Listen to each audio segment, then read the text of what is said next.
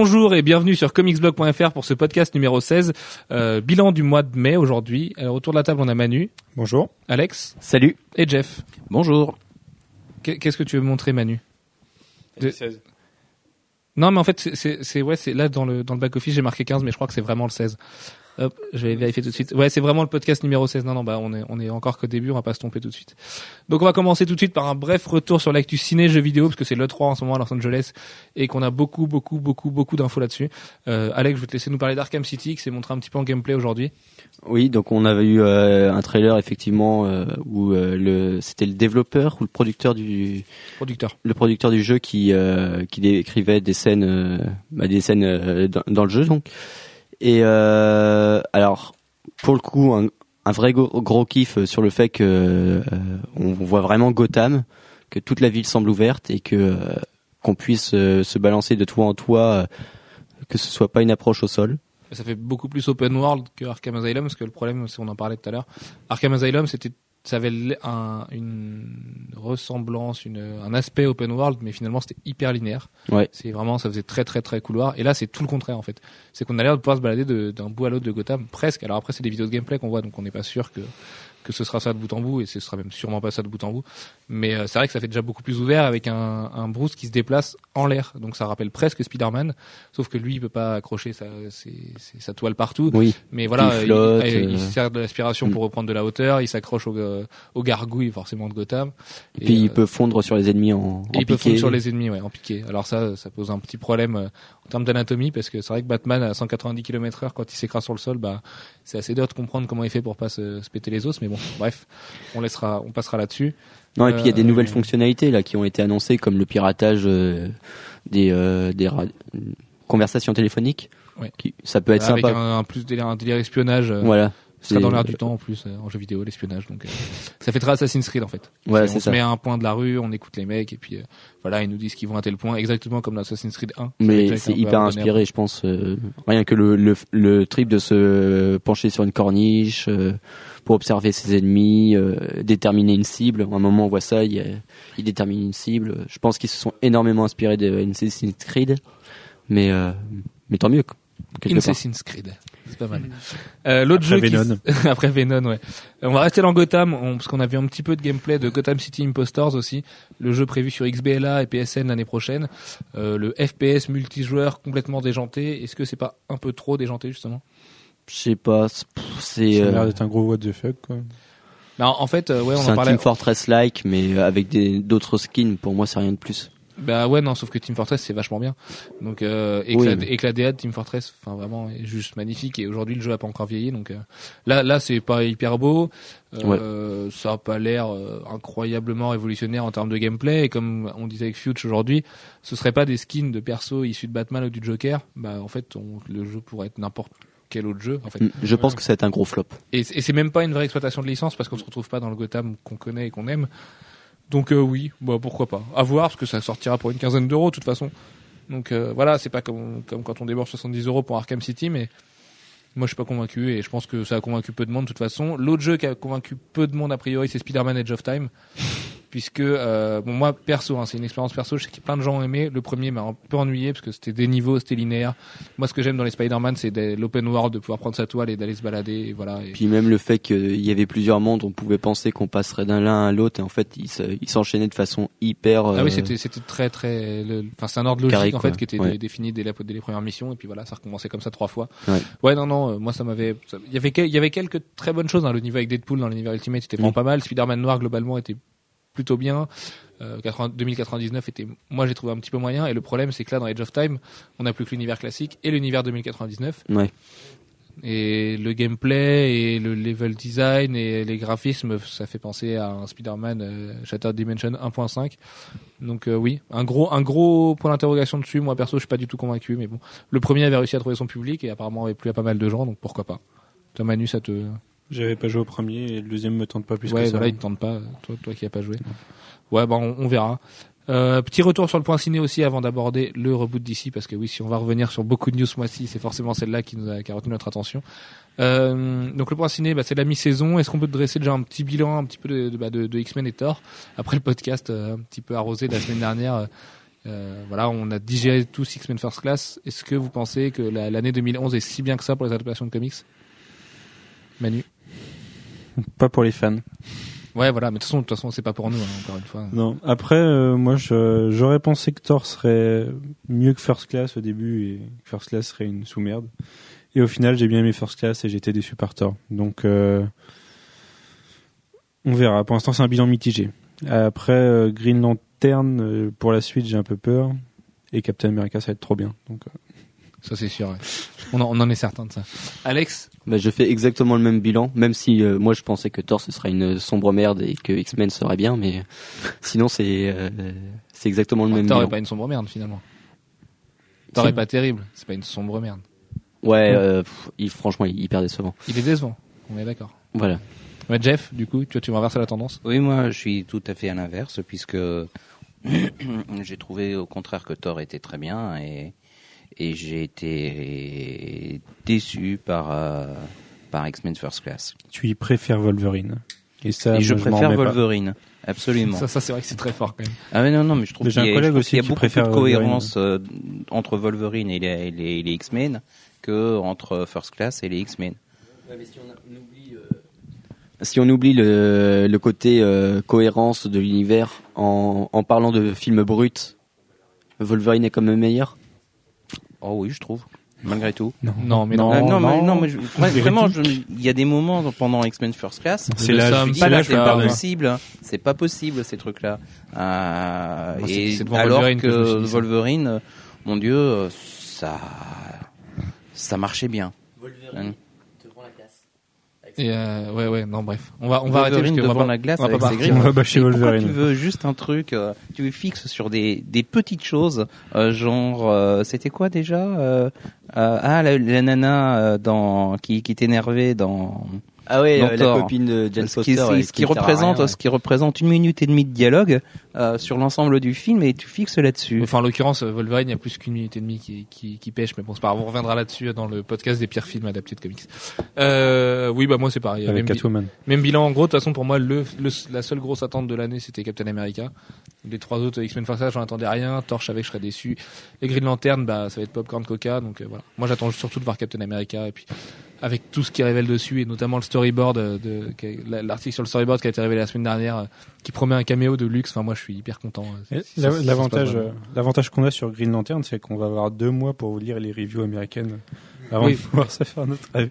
En, en l'occurrence, on est chanceux parce que nous on le verra euh, à la même date que les Américains, mais euh, c'est vrai que c'est vrai que pour les pour le public français, enfin C'est pas pareil en même temps. deux, deux- voir, deux euh, membres de la rédac pas encore choisis verront le film à la même date que les Américains, mais c'est vrai que c'est un petit peu euh, un petit peu frustrant de. mais tu, tu ne le savais pas, Alex, c'est une annonce. Euh, c'est c'est un peu frustrant, ouais, de. de- pour, pour le public français surtout que enfin encore une fois là on l'a déjà dit aussi mais tout le monde l'aura vu en DivX ou avec un screener de moins bonne qualité donc euh, pff, oui bah voilà il se plantera au cinéma euh, moins que Scott Pilgrim mais il se plantera au cinéma et puis Bah, disons que Green Lantern en France, déjà, c'est, c'est pas connu et en plus, ils en font pas la promo. Oui, donc, mais euh, Thor, c'est Non, mais pareil, Thor, c'est c'était pas, pas connu non pas plus, donc, spécialement euh, connu à part, à, à à part peine des plus, lecteurs de comics. Euh, Green Lantern, on peut s'attendre que c'est à peu près euh, les mêmes, euh, les mêmes entrées au départ, peut-être. Au Bah, sur- surtout que très bien marketé, je veux dire, il y a Blake Lively, il y a- il y a Ryan Reynolds, il y a la, j'arrive pas à parler. Il y a Ryan Reynolds, il y a la Warner Bros derrière. Enfin, c'est quand même un budget de com qui est pharaonique. Et euh, quand tu vois les, les millions qui ont été dépensés pour Thor et X-Men en France, qui ont des, qui ont des communications de fou. Enfin, tu vois des affiches absolument partout. Je suis sûr qu'au fin fond de la campagne, euh, euh, perpète les trompettes, tu, tu trouves la- l'affiche des deux films. Enfin, il y avait un pouvoir pour amener du monde en salle. Et puis euh, là, là, c'est un peu gâché, mais bon, voilà. La Warner se rattrapera financièrement sur Batman 3 de toute façon. Donc, euh, on se fait pas de doute, on s'inquiète pas trop pour eux. On va enchaîner avec le, les 5 news comics marquantes du mois, notamment, bah, forcément, on va commencer par là, puisqu'on a beaucoup de choses à en dire, donc ça, ça va déterminer a priori le rythme du podcast. Le reboot d'ici, donc euh, ne dites surtout pas reboot, sinon Jim Lee va venir vous taper sur le, sur. Relaunch. Le relaunch. Le, le relaunch, on dit, parce que euh, non, d'ici, d'ici euh, déclare que c'est un relaunch. Euh, Manu nous dit relaunch et moi j'aime bien la formulation. C'est Kachu, euh, c'est Kachu qui a sorti Ah, Relaunch c'est dans sa, bah, voilà. dans sa, bah, si c'est la meilleure en plus qui a sorti ça, euh, on est obligé de lui rendre hommage. Et puis euh, voilà, bah, par où commencer euh, essaye, et, tiens toi, toi et Alex, essayez d'expliquer en gros ce relaunch aux gens qui seraient un petit peu étrangers à l'univers d'ici ou au lecteur VF. Oh.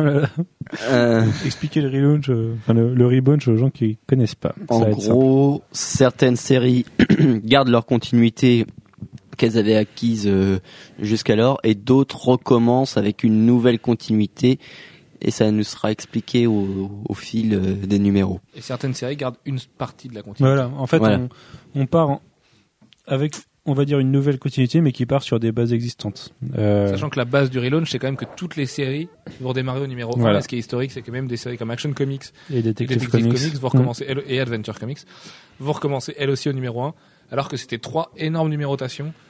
Donc euh, voilà, ça, ça c'est un petit Bah, peu pour la 900, partie 904 spectaculaire. pour euh, Action Comics, c'est Voilà, 904 ouais, pour Action Comics. Donc c'est spectaculaire. Maintenant, euh, la vidéo d'Hitler qui est absolument à mourir de rire. Sur Hitler qui comprend pas le reboot, euh, qui dit pourquoi est-ce que vous faites ça pour booster un, un mois de vente. euh, voilà, parce que ça va être le cas finalement. Donc a Ah, moi, je pense que c'est une super OP pour DC. C'est-à-dire que- pour le, mois, pour le mois de septembre, Que ouais. là, bah, pendant pendant trois mois, ils vont vendre tous les numéros tous Là, pendant les trois mois où Liefeld, ils vont Ghibli ils vont vendre à balle tous les mois. hein. et Enfin, Consort Star vont dessiner leur numéro avant d'avoir un- une flopée d'artistes fill-in quoi. Bah ça, Liefeld euh, sur Teen Titans par exemple. Bon, moi, c'est pas forcément la meilleure news euh, qu'on m'ait donnée, mais C'est sûr. non, c'est sur Okendo. C'est sur Ouais, ouais. sur Rock'n'Dove. C'est Brett Booth. Ah, euh, il l'avait déjà fait. Hein. Oui, en 88. Il l'avait déjà fait. Merci Arkham. Parce que je ne le savais pas, mais c'est Arkham qui l'a appris aujourd'hui. Et euh, ouais, bah voilà, euh, 52 séries, euh, on va dire une grosse quinzaine. qui Chiffre sont- euh, chiffre Chi- important oui, chez chiffre euh, ô combien important chez DC. Euh, parce que c'est le nombre de semaines dans l'année, c'était le nombre de chapitres de, De Countdown to 52. Infinite Crisis et puis de voilà de, non, de Countdown to Final Crisis, Et le nombre de d'univers parallèles, voilà. Ouais, c'est un, un nombre qui est très très important pour DC. Euh, donc sur ces 52 séries, on en connaît aujourd'hui 40. Euh, même si euh, d'ici à mon avis 2-3 jours on connaîtra les 52 ou au moins 51 parce qu'ils vont nous garder Action Comics pour la fin. Et euh, d'ici le 11 oui, parce que de toute façon le 11 euh, d'ici enfin Joe Jones et Jim Lee font une grosse conférence de presse où on va avoir a priori pas mal d'éclaircissements même si euh, les éclaircissements arrivent au compte-goutte. Est-ce qu'on on, on a beau nous dire que c'est c'est pas un reboot, euh, il suffit de voir les news qui sont tombées aujourd'hui avec toutes les séries ados. Euh, il suffit de regarder Teen Titan. mais il y a quelques lignes qui sont vraiment rebootées on va y revenir Teen après Titan, va, mais c'est carrément un reboot. euh, on va prendre y a ligne par ligne là, après et on verra que ouais il y a certaines lignes qui qui changent quasiment pas d'autres complètement Euh, les derniers détails là-dessus c'est que sur les 52 séries oula il y a quelqu'un qui arrive Euh, il y en a une en gros une quinzaine qui vont être vraiment très importantes a priori Euh, tout ce qui est Batman, Batman. Detective Comics, Action Comics, euh, Superman de George Perez. Euh, pff, les, à la limite même les Teen Titans, c'est tout, on peut les compter là-dedans. Et pas mal de remplissage quand même, faut bien le dire. Euh, C'était euh, qu'est-ce qu'on a comme série remplissage Il y a une, grosse rumeur sur Omak qui est pas encore confirmée. Euh, dans les séries Dark, il y en avait quand même pas mal qui étaient qui étaient un petit peu ouais, a Vampire One, Frankenstein et Jet of Shade. Même si c'est diablement excitant, on est d'accord. C'est peut-être pas non plus une série qui aura qui sera au long cours. Demon Knights 1 de Tony Daniel, bah c'est bien parce que c'est Tony Daniel, mais bon voilà, on y Dan Didio, Dan Didio a avoué qu'avec leur euh, leur collection fantastique euh, horrifique, on va dire, ils avaient dans, dans l'intention de déstabiliser à la fois leurs auteurs et leurs lecteurs et de changer complètement le statu quo de l'univers. Donc on verra ce que ça donne. Bah, on va commencer justement euh, avec la, la, la ligne horrifique et le titre majeur, c'est la Justice League Dark. Alors Manu, je te laisse nous présenter un petit peu la série et son, et son pitch. Bah, c'est un peu la Justice League mystique en fait, avec euh, on a qui? On a Constantine, on a Madame Xanadu, on Deadman. a Shade, Zatanna, Deadman. Zat- Zatanna apparemment, ouais. Alors, Zatanna à- avec à des noter-. À noter que toutes dans, dans ce rebunch, toutes les femmes ont récupéré des pantalons. Alors après le scandale Wonder Woman, là on va voir Il le n'y a, scandale. il y a plus de le monde. mini-jupe, ouais, c'est tout le monde en Alors, pantalon. mais c'est quoi cette Zatanna? Mais mais c'est pas. Zatanna qui a, des, qui a ses barésies sur les bras maintenant. Voilà. Voilà. Comme une, comme une émo de 14 Black Canary, c'est le même cas, ouais. Et Black Canary aussi qui a, qui a le même problème. Enfin, le même Donc problème, on a on a problème. Deadman aussi. Euh, alors Deadman, euh, j'espère qu'ils vont pas nous le casser après après le, le magnifique euh, arc qu'ils ont fait sur Brightest Day parce que c'était quand même pas mal. Et quand je vois Okendove et Deadman, enfin Okendove d'un côté en reboot et Deadman d'un autre côté dans une nouvelle équipe. Sachant que Deadman aura le droit à son titre dans DC Comics Presents. Ouais, en plus. ouais. Et ouais, j'ai un peu peur de qu'ils nous Comme Zatanna euh, et une comme, bonne euh, partie comme de Constantine Day. a priori, parce qu'il y a une grosse rumeur Mm. aussi sur un titre Constantine en solo. Et sur Zatanna, ça paraît assez logique qu'elle ait son titre à elle. Donc, euh, Alors là, par contre, Ouais, le, coup de nous, nous annoncer le mois dernier que le Swamp Thing et le Constantine qui revenaient dans l'univers étaient pas exactement les versions qu'on connaissait, et derrière de nous annoncer un, un rebunch comme ça, ça passe bien. Parce qu'au final, euh, ok, on a des personnages dont la continuité est modifiée. euh, ça s'intègre tout le monde de toute façon. Enfin, Oui, mais du coup, c'était peut-être, c'était peut-être un peu bizarre de les faire revenir avant pour relancer, enfin pour un reboot juste derrière, à- des personnages aussi importants. À mon avis, euh, Non, ce mais coup du, il y a une reboot- partie qui s'intègre, je pense, dans l'histoire. Non, et puis même, ils ont fait plein de trucs comme ça, un peu comme le, le cas de Batwoman euh, qu'ils avaient annoncé, puis qu'au final ils ressortent en septembre, comme ça. Le, le relaunch les a vachement euh, avantagés sur. euh, Oui, ça excuse pas mal de choses. Ouais. Parce que pour Batwoman, les gens qui disent ah c'est pour ça que Batwoman sort en septembre, Enfin, bah non, parce que Ah. Batwoman avait avait sa preview imprimée dans plein de numéros. Donc euh, DC aurait pas gâché 8 pages dans plein de numéros pour euh, au final repousser le titre à septembre. mais quand on nous, enfin, on nous a dit que les trois premiers numéros de Batwoman étaient écrits il y a déjà deux mois et dessinés. Euh, ouais, faut espérer. Par contre, qu'il n'y ait pas trop de références à l'univers Batman à l'époque, parce que euh, il risque de changer avec Batman Inc. par exemple, puisqu'on Eh sait bah, toujours pas si on aura un Batman Inc. Si si, on sait Si, qu'il y aura un si, Batman. oui, il y aura un Inc. Batman Inc. C'est pas c'est pas confirmé officiellement. Euh, maintenant, c'est euh, le comment il s'appelle? Chris Burnham euh, qui, qui a fait un tweet euh, qui révèle quand même beaucoup de choses là-dessus. Donc si si, on est à peu près sûr. Par contre, il sera pas tout de suite le Batman Tu vois, tu- il- truc qui cherchait tout le temps à l'intérêt de Twitter, il y a plein de trucs qui sont arrivés sur Twitter. Ah oui, complètement. Les artistes se lâchent complètement sur Twitter. il, euh, il nous lâche les. Adam les- les Hughes aussi qui a lâché, dessinateurs, voilà. euh, ouais. Adam Hughes a lâché plein d'infos, Mhm. qui s'est fait avoir qui a été bleeding fooled, comme dit Brian Hitch. Je trouvais ça marrant comme expression. Parce que bleeding cool, alors, ils ont un espèce de vivier. Je pense que bleeding cool, en fait, a, au fil des années, a réussi à introduire euh, 20 journalistes dans la, dans les headquarters de DC parce qu'ils ils ont les infos avant tout le monde. Et Mais c'est eux vraiment- qui, qui ont lancé en fait euh, cette espèce d'hémorragie d'infos. Euh, je pense qu'ils ont pris un peu de cours du coup d'ici et que d'ici c'est mieux de Ah oui, complètement, diapason. ouais. Ouais. Oui, ils l'ont annoncé le lendemain hein, ou deux jours après. ouais. C'est c'est obligé qu'ils l'auraient pas annoncé maintenant sinon. quoi. Euh, donc la ligne Batman justement Manu tu vas pouvoir y revenir donc la ligne Batman bah voilà je te laisse en parler parce que moi si j'en parle c'est à chaud de larmes euh, Bah, que, dire que- euh, bah, pour Bru- Morrison quoi. Bruce x 4 Bruce Bruce Bruce Bruce euh, Bruce à Gotham et Bruce dans toutes ses séries. Voilà, Voilà. dans toutes les séries Batman. Mais en même temps, euh, ça pouvait pas rester avec deux Batman. On savait que ça, ça reviendrait à un moment. pourquoi pas Ah, mais pourquoi quatre séries Au Batman si ça aurait pour, euh, été, euh, ça aurait été une excellente idée. À la, au- au final, puisque ça DC, tenait le coup jusqu'à aujourd'hui euh, c'était une, c'était un excellent plan parce que ça leur permettait Tout de s'éloigner de la rouge. perception générale que Batman c'est forcément Bruce Wayne et que ça peut être quelqu'un d'autre. Euh, bah, c'est plutôt une bonne chose pour DC. et Ah, puis là Bruce on l'a sur toutes les sous toutes les sauces puisqu'on l'a dans Batman on l'a dans Detective on l'a dans The Dark Knight 1 de David Finch qui recommence un numéro 1 après après trois numéros enfin on imagine qu'il y a un 3 qui sortira avant le reboot quoique c'est même pas sûr et, un- et un 4 aussi qui a été sollicité mais bon on n'est pas sûr non plus euh, il y avait quoi d'autre? Batman et Robin du coup qui là euh, le numéro 24 vient de sortir aujourd'hui mais là du coup sera un nouveau numéro 1 aussi À noter du coup que avec Damian, Damian, reste. voilà c'est Damian qui reste Robin Voilà, ça c'est aussi un truc qui conserve du run de, de Morrison. euh. Et on conserve aussi du coup tout le délire de la Batman Inc. Mais on a l'impression qu'en fait, euh, Batman Inc. en tant que tel, en tant que l'entreprise avec euh, des gros guillemets ou l'ONG Batman Inc. n'existe plus. Elle, on a encore Batwing, donc le l'afro-américain comme euh, Mm. comme dit IGN dans ses boulettes, parce que le mec il est complètement africain, ça sert à rien de vouloir faire du politiquement correct. Euh, lui, il est encore là parce qu'il aura sa série Batwing 1. Euh, Qu'est-ce qu'on a eu d'autre de Il y, a- il y a eu pas mal de restes à ce niveau-là.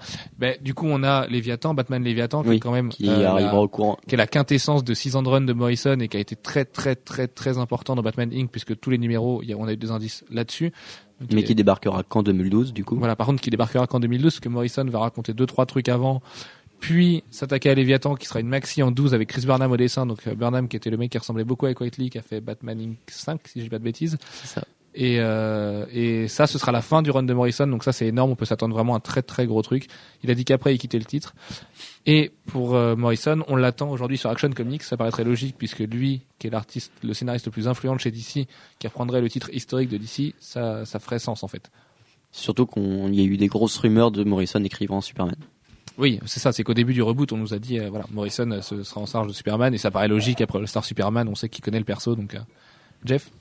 Juste rajouter un truc, c'est que euh, il profite aussi du relaunch, du relaunch, pour pouvoir re-raconter des histoires sur Superman qu'ils avaient, ben, ils ont beaucoup grillé de cartouches ces derniers temps avec New Krypton, War of the Superman, qui sont tous des toutes des choses qui qui pouvaient arriver qu'on se disait qu'ils oseraient jamais les faire parce que ben, une fois qu'ils l'avaient fait, ils pouvaient plus ils pouvaient plus potentiellement le faire et euh, le relaunch leur permet de d'envisager de le refaire et surtout d'effacer.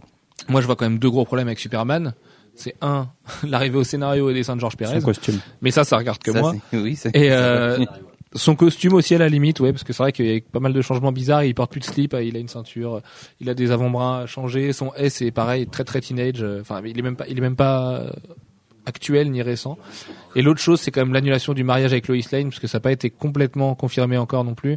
Mais euh, en gros, on va avoir notre, euh, enfin, d'ici, One more time. d'ici en train de se créer son Brand New Day et voilà, et son One More Day. euh, et ça, Oui, bah, en gros, euh, en gros, il- c'est c'est plus le même euh, et on le reprend au début. sachant qu'en Euh, plus donc de il n'a pas ça, encore rencontré Loïs, il a pas, il- d'ailleurs il la rencontrera peut-être pas, ou alors plus tard.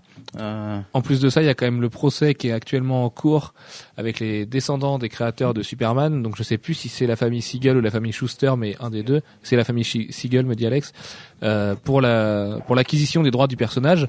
Et ce qui se murmure très fort, c'est qu'en fait DC est pas en bonne posture du tout avec euh, avec euh, le fait de gar- de pouvoir garder euh, Superman dans son giron. Et si Superman doit partir de DC en 2013, comme ça se murmure, alors déjà ce serait un coup de tonnerre incroyable. Je veux dire, on- là on est quand même autre, autre chose, c'est quand même autre chose que Miracleman, enfin ou Marvelman, et, euh, et ce serait juste énorme. Donc Je pense qu'ils lâcheront juste beaucoup de sous. et puis- et Oui. bah, voilà, En fait, il y a le- des chances qu'il lâche beaucoup. De toute façon, c'est- ça, hein, l'action en justice, elle est, elle est faite pour ça, c'est pour récupérer les sous. Mais on, il se murmure aussi que DC serait prêt à recréer un personnage qui est quasiment semblable à Superman en changeant des codes euh, graphiques. C'est impossible.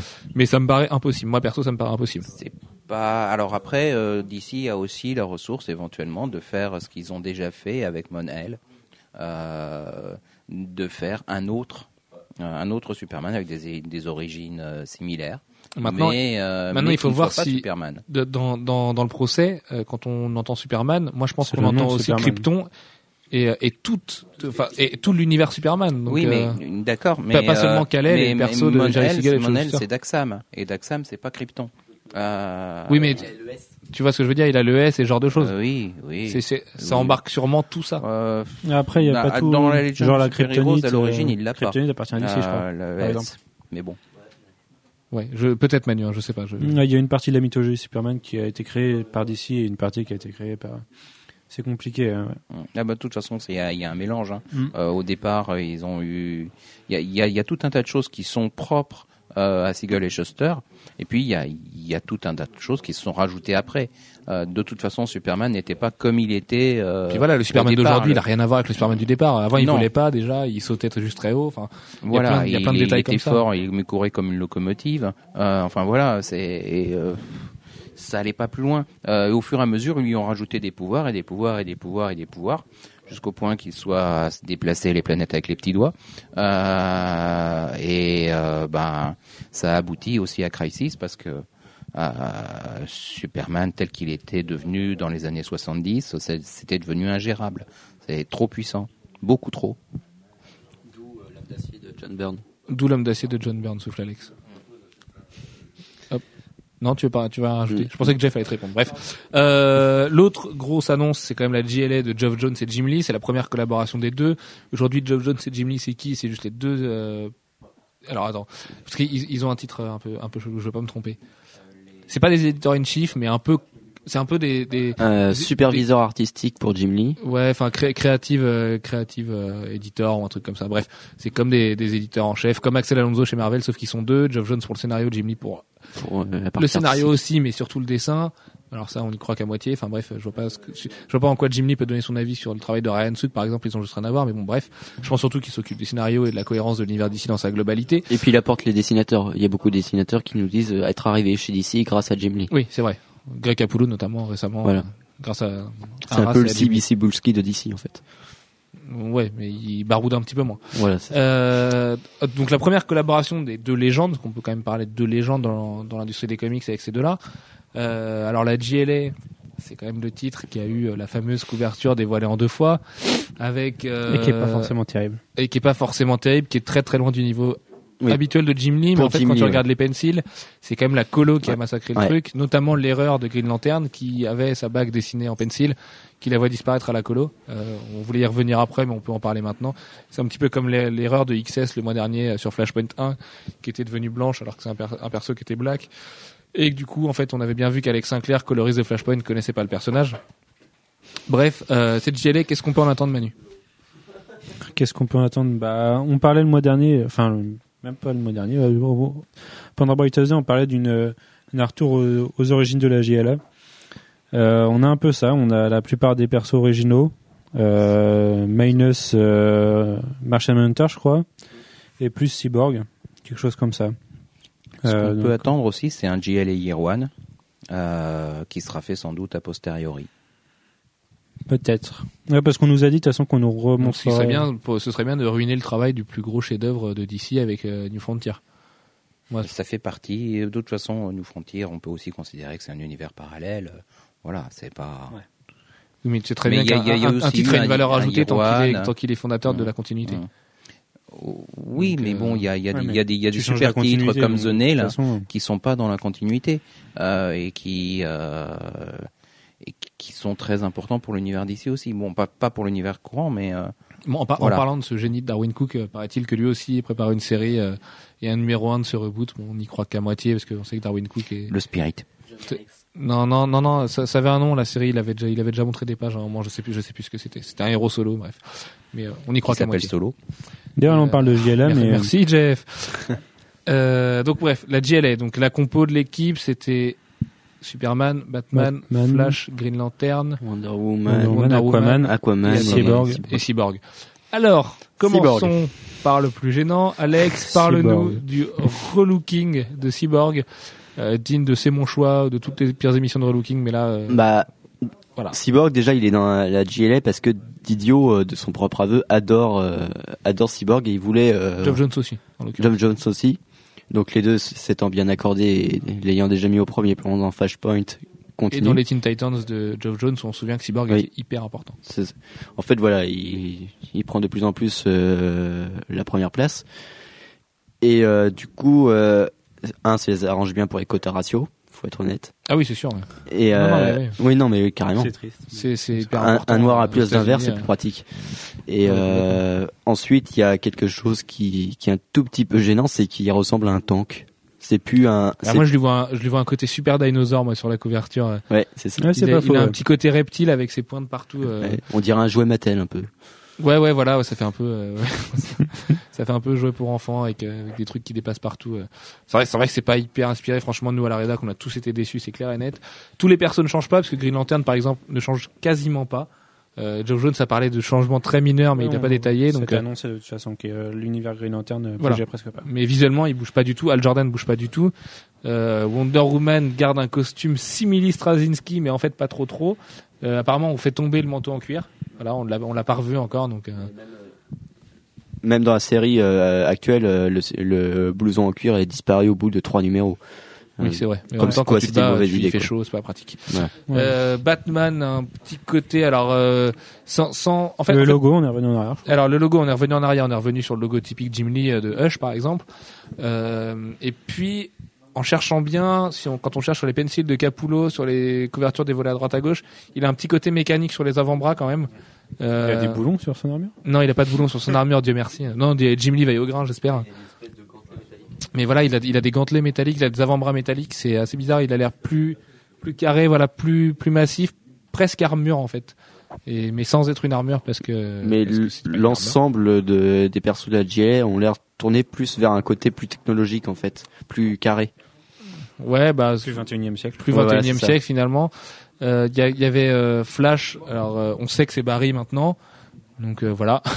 Désolé pour le suspense de Flashpoint, mais là du coup moi ça me, ça me met des gros doutes sur le, le pourquoi du commande de la fin de Flashpoint 2. Enfin bref, on s'en fiche. DC a pas l'air d'accorder. Ouais, c'était fun. Ouais. Mais DC a du coup a l'air de, de vouloir se lâcher dans Flashpoint et puis de les, Ça m'a bien fait et marrer. puis de laisser tomber. On Moi aussi, ça m'a bien fait marrer, mais on en parlera après. Euh, on avait qui? On avait donc euh, Superman, on l'a dit tout à l'heure, qui avait son S qui changeait, qui était plus le S kryptonien classique, en ado. euh, qui avait une ceinture et puis de slip, euh, et qui a des grosses bottes dans les dans les travaux. euh, je sais plus, je sais plus. Il y avait des travaux de recherche sur le perso. Je sais plus de quel artiste c'était. C'était pas un artiste connu, il me semble. Je crois que c'est Ardian Saf, mais je suis pas sûr. Euh, Enfin, on voyait que les bottes étaient euh, remontées très haut, des grandes bottes rouges. Et puis et puis c'est tout, il me semble. Là, on a fait le tour des, des membres de la GLA. Aquaman? Et puis Aquaman, euh, qui a une vraie tête de surfeur. Voilà. Qui est, qui est beau gosse. euh, Tête Qui- de Topco 90. Quoi. Ouais, fait, il ressemble beaucoup à Aquaman euh, des années 70, euh, même. Oui, même celui de Brightest Day. euh.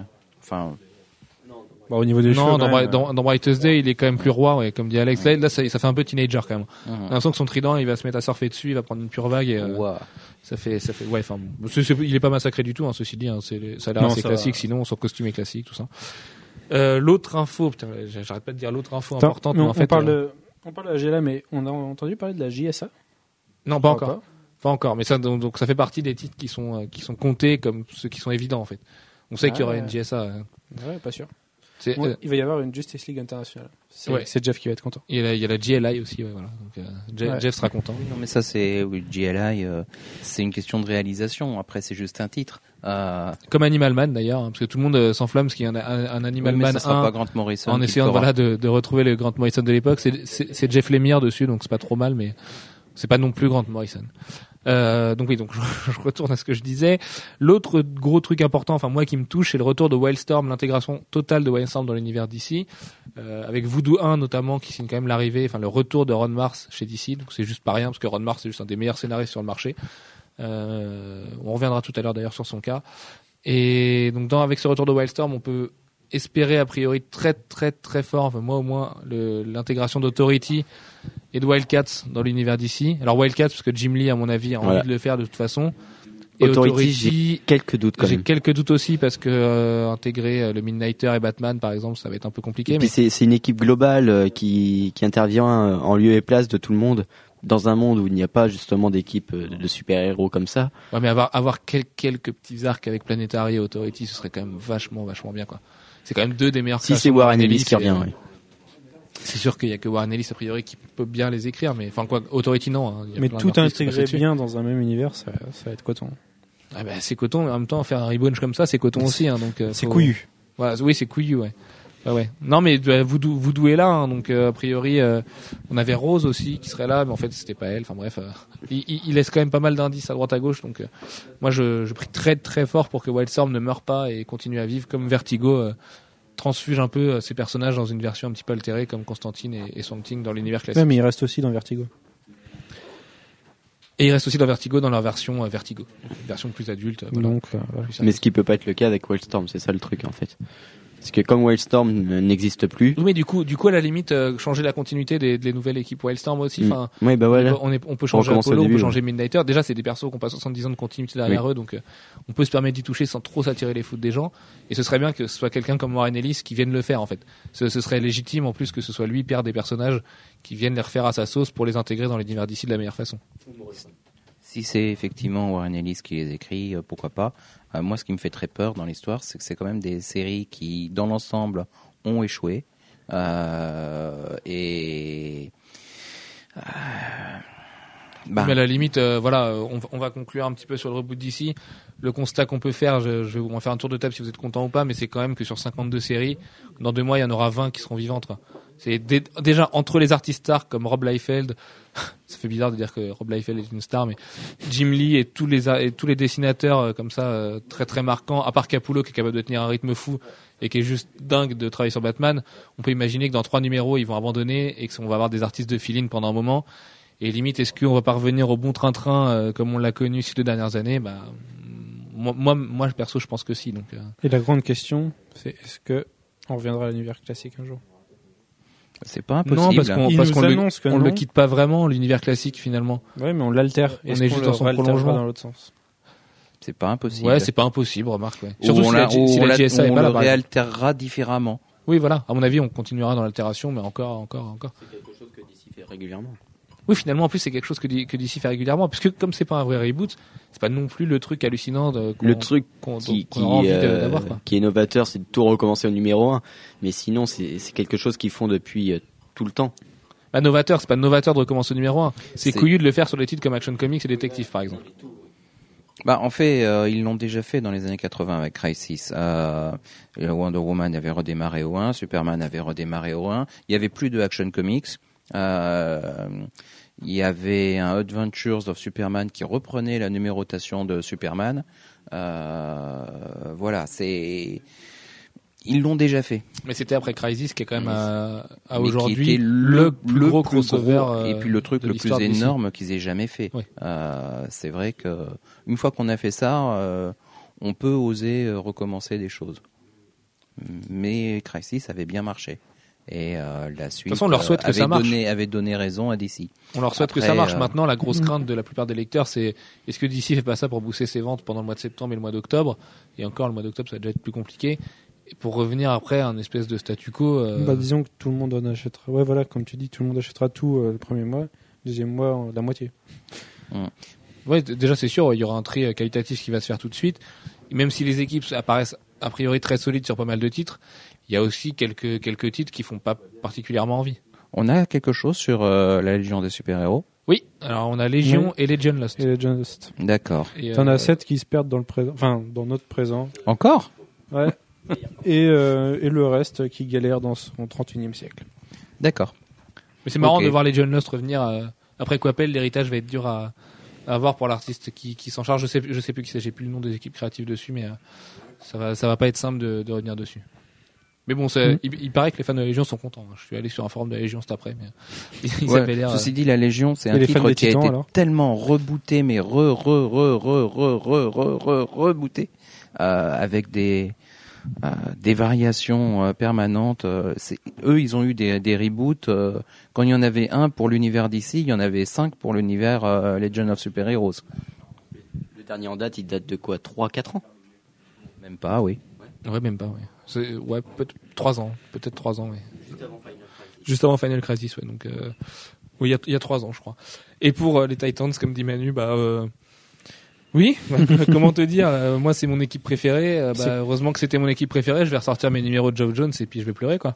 Non, mais en, en vrai, ouais, moi, je suis hyper déçu. euh, le redesign, je le trouve ridicule. C'est quoi cette Euh, Wonder Girl Ouais, Wonder Girl. Enfin, non, non, mais même, euh, même, même, même Team Drake, en fait. euh, Enfin. Au, au moins, on sait ce que devient Team Drake, comme dit Mmh. Alex, donc ça fait du bien parce que c'est quand même un perso qu'on adore. Maintenant, euh, Et le Nightwing rouge dans tout ça. Et le Nightwing rouge. Mais moi, Nightwing rouge, il me choque pas tant que ça, hein, finalement. Mais pourquoi, pourquoi ouais, Bah, il était bleu le- avant, il est rouge pour le maintenant, ça se changer. tient. euh. Ouais, Ouais, mais- rouge, ça se voit mieux le, ça se voit mieux la nuit. euh. Mais rouge, c'est Batwoman. Ouais, par contre, c'est vrai qu'il fait un peu Ah, Batman au, Il pique la couleur de Batwoman. au masculin. Et mais c'est l'héritage de Robin en même temps, ouais, ça, ça paraît. euh. C'est évident. Et puis, euh, avant, avant d'arrêter quand même et de faire notre tour de, de table, je voulais moi parler de mon futur coup de cœur parce que je me suis un peu enflammé sur ce titre. Euh, Jason Todd and the Outlaws, dessiné par Kenneth Rocafort, avec euh, un- une, team, euh, une team. euh, Redwood euh, The Outlaws. c'est Red Hood and the Outlaws? C'est pas Jason Todd dans le Non, titre? Ah, Il me semblait que c'était que c'était Jason Todd. Ah Bref. non. Et bah du coup c'est Jason Todd euh, dans le masque de Red Hood, qui a d'ailleurs un signe de Batman sur le torse, euh, avec Starfire et Arsenal. Arsenal qui a retrouvé son bras et qui a mis une belle casquette de trucker de un peu bizarre euh, sorti d'on ne sait où. Et euh, voilà, moi ça me fait envie parce que Kenneth Rocafort, ben, il est juste trop fort et bon, vous avez dit il y a deux mois, qu'on le savait, qu'il ferait pas beaucoup d'action comics, mais on avait, on a un peu l'explication pourquoi et moi j'espère qu'il va réussir à durer et pas livrer des numéros trop en retard, même si c'est un titre qui pourrait a priori être un petit peu hors continuité. Le truc dans tous ces numéros 1, c'est quelles sont les séries régulières et quelles sont les mini-séries? Parce que ça, c'est pas une question qu'on a posée, mais euh, je pense que dans le tas, il doit y avoir quand même un certain nombre de mini-séries. Ah bah c'est sûr, Batwoman c'est une, mini-série par exemple, on le sait. Enfin c'est une maxi. Euh, une maxi, euh, oui. Si on prend, si on a les 4 ans devant nous. Et euh, oui, non, c'est vrai qu'il y en avoir beaucoup qui sont des mini, ouais. Mais maintenant, maintenant dans les très gros, dans les très attendus, non, ce sera, ce sera a Oui. priori des séries régulières. Et au fait, Batgirl finalement, c'est Barbara ou c'est pas Barbara C'est Oui, c'est Barbara. Barbara, ouais. C'est sûr. que C'est sûr. on C'est sûr, nous puisque non, c'est parce que, Barbara. non, parce que ensuite, Gal Simon a fait un, un billet super émouvant Mm. sur euh, sur Newsarama en expliquant pourquoi Barbara sont trop en. Oracle, c'était son personnage. euh, enfin, Non, c'était le euh, personnage qu'il a, qu'il a le plus marqué. Tanzini, un truc comme ça. C'était une euh, rédactrice de Newsarama. Ah, c'est une rédactrice Ouais. Ah, et- Je pensais que c'était Gaëlle. J'avais vu ça sur le blog de Catch, justement. Et elle explique en fait que euh, même si elle respecte totalement Oracle et qu'elle pense être la personne qui a le plus écrit Oracle et qui est le plus proche du personnage, et c'est ce qu'elle fait avec- en remettant Barbara dans le costume de Batgirl et qu'elle va pas se louper. Voilà. Et on peut lui faire confiance. N'empêche qu'on supprime moral quoi. N'empêche qu'on supprime Oracle, ouais. Mais ouais, peut-être qu'elle peut se reprendra une balle encore. euh, Et là, on fait un retour aux sources. Encore une Là, fois. c'est un vrai retour aux sources. Ouais. Mais à la limite, moi, moi, je trouve ça hyper excitant de, re- de retrouver Barbara. euh, c'est, ça fait une espèce de, de team all-star de Batman entre Nightwing, Tim Drake, Jason Todd, Bruce, euh, Barbara, Batwoman. On est quand même. Enfin voilà, je pense que Gotham est bien protégé là. Donc, euh, Même si c'est pas la Batwoman originelle. même si c'est pas la Batwoman originelle, non. Mais bon, on a, on a. Oui, c'est Mais il y a des plans la pour elle, Batwoman. Il y a des plans pour Pour euh, à la première Batwoman, celle qu'on voit dans Batman Inc 4 dans les flashbacks. Euh, je, j'ai, plus son nom. hein, Je t'avoue, Il y a des plans pour elle Il me semble qu'il y avait pas Mais mal. Mo- Morrison, a priori, ouais, sem- semblait préparer deux trois trucs. euh. Maintenant, est-ce que ça s'intégrera vraiment euh, Surtout qu'il a plus grand chose à dire. Là, Morrison, on sait qu'on est plus près de la fin que du début. Moi, je suis pas sûr qu'on. Sur les titres à annoncer, il y a aussi The Outsiders. Oui, The Outsiders, ouais, qu'on peut on- attendre. Ouais, mais alors Et, du coup, euh, du, du coup, avec les Teen Titans, avec les Titans, euh, on, on en connaît 40 aujourd'hui. Nous, on, a- on a dû en citer euh, oh, une petite trentaine depuis le début du podcast. Ouais, Donc, mais ouais. pour le reste, il y en a allez- 40 d'annonces pour l'instant. Mais il y en a 40 d'annoncés. Il en reste une douzaine. Et il manque JSA, il manque euh, The Outsiders, il manque la série de Darwin Cook. Enfin, on, peut trouver les 12 assez facilement, hein, finalement. Et a priori, DC nous dit qu'il y aura deux surprises. Donc euh, voilà. Est-ce que, est-ce que les deux surprises ont Bonne ou mauvaise? Bonne ou mauvaise en plus, ouais, mais euh, tant, tant, tant qu'il n'y a pas trop de Rob Liefeld, ça ira. De toute façon, on en reparle la semaine prochaine. Et on en reparle la semaine prochaine, le 11, euh, voilà. Il y aura Ben, des on- coups de gueule et des, coups de cœur. ouais. Ça, ça risque de coups de gueuler et de coups de cœurer. Allez, petit tour de table pour finir avec ça, parce que ça fait très très longtemps qu'on est là-dessus et que je pense que les auditeurs qui n'y sont pas d'ici vont nous détester. Euh, Manu, globalement, est-ce que tu es content de ce reboot? Ce, re- ce relaunch, pardon. Oui, non, ça va me permettre de reprendre pas mal de séries, euh, de les recommencer, enfin de, de repartir dessus alors que bon, je m'étais un peu perdu dans DC quoi. Mais en même temps, il y a pas mal de, il y a pas mal de séries que j'aurais aimé garder, pas mal de continuités que j'aurais aimé garder. On va voir ce qu'ils en font. Ça marche. Alex? Moi, globalement, je suis plutôt euh, content parce que c'est vrai que si on supprime les séries qui sont euh, qui sont sacrifiables, parce qu'il y en a toujours dans dans, dans l'eau, euh, le reste est quand même hyper solide. Ça a été hyper bien pensé. Euh, alors que Ça semble être très bien pensé. On verra aussi quand oui, on ça sent. Voilà. Après, il faut. Ce qui est intéressant, c'est que l'univers d'ici, a priori, a l'air d'être très global. Comme Voilà. DC a si bien su le faire avec la période Infinite Crisis et tout, où toutes les séries étaient liées entre elles. Même si je trouve que ça se marvelise un peu quand même.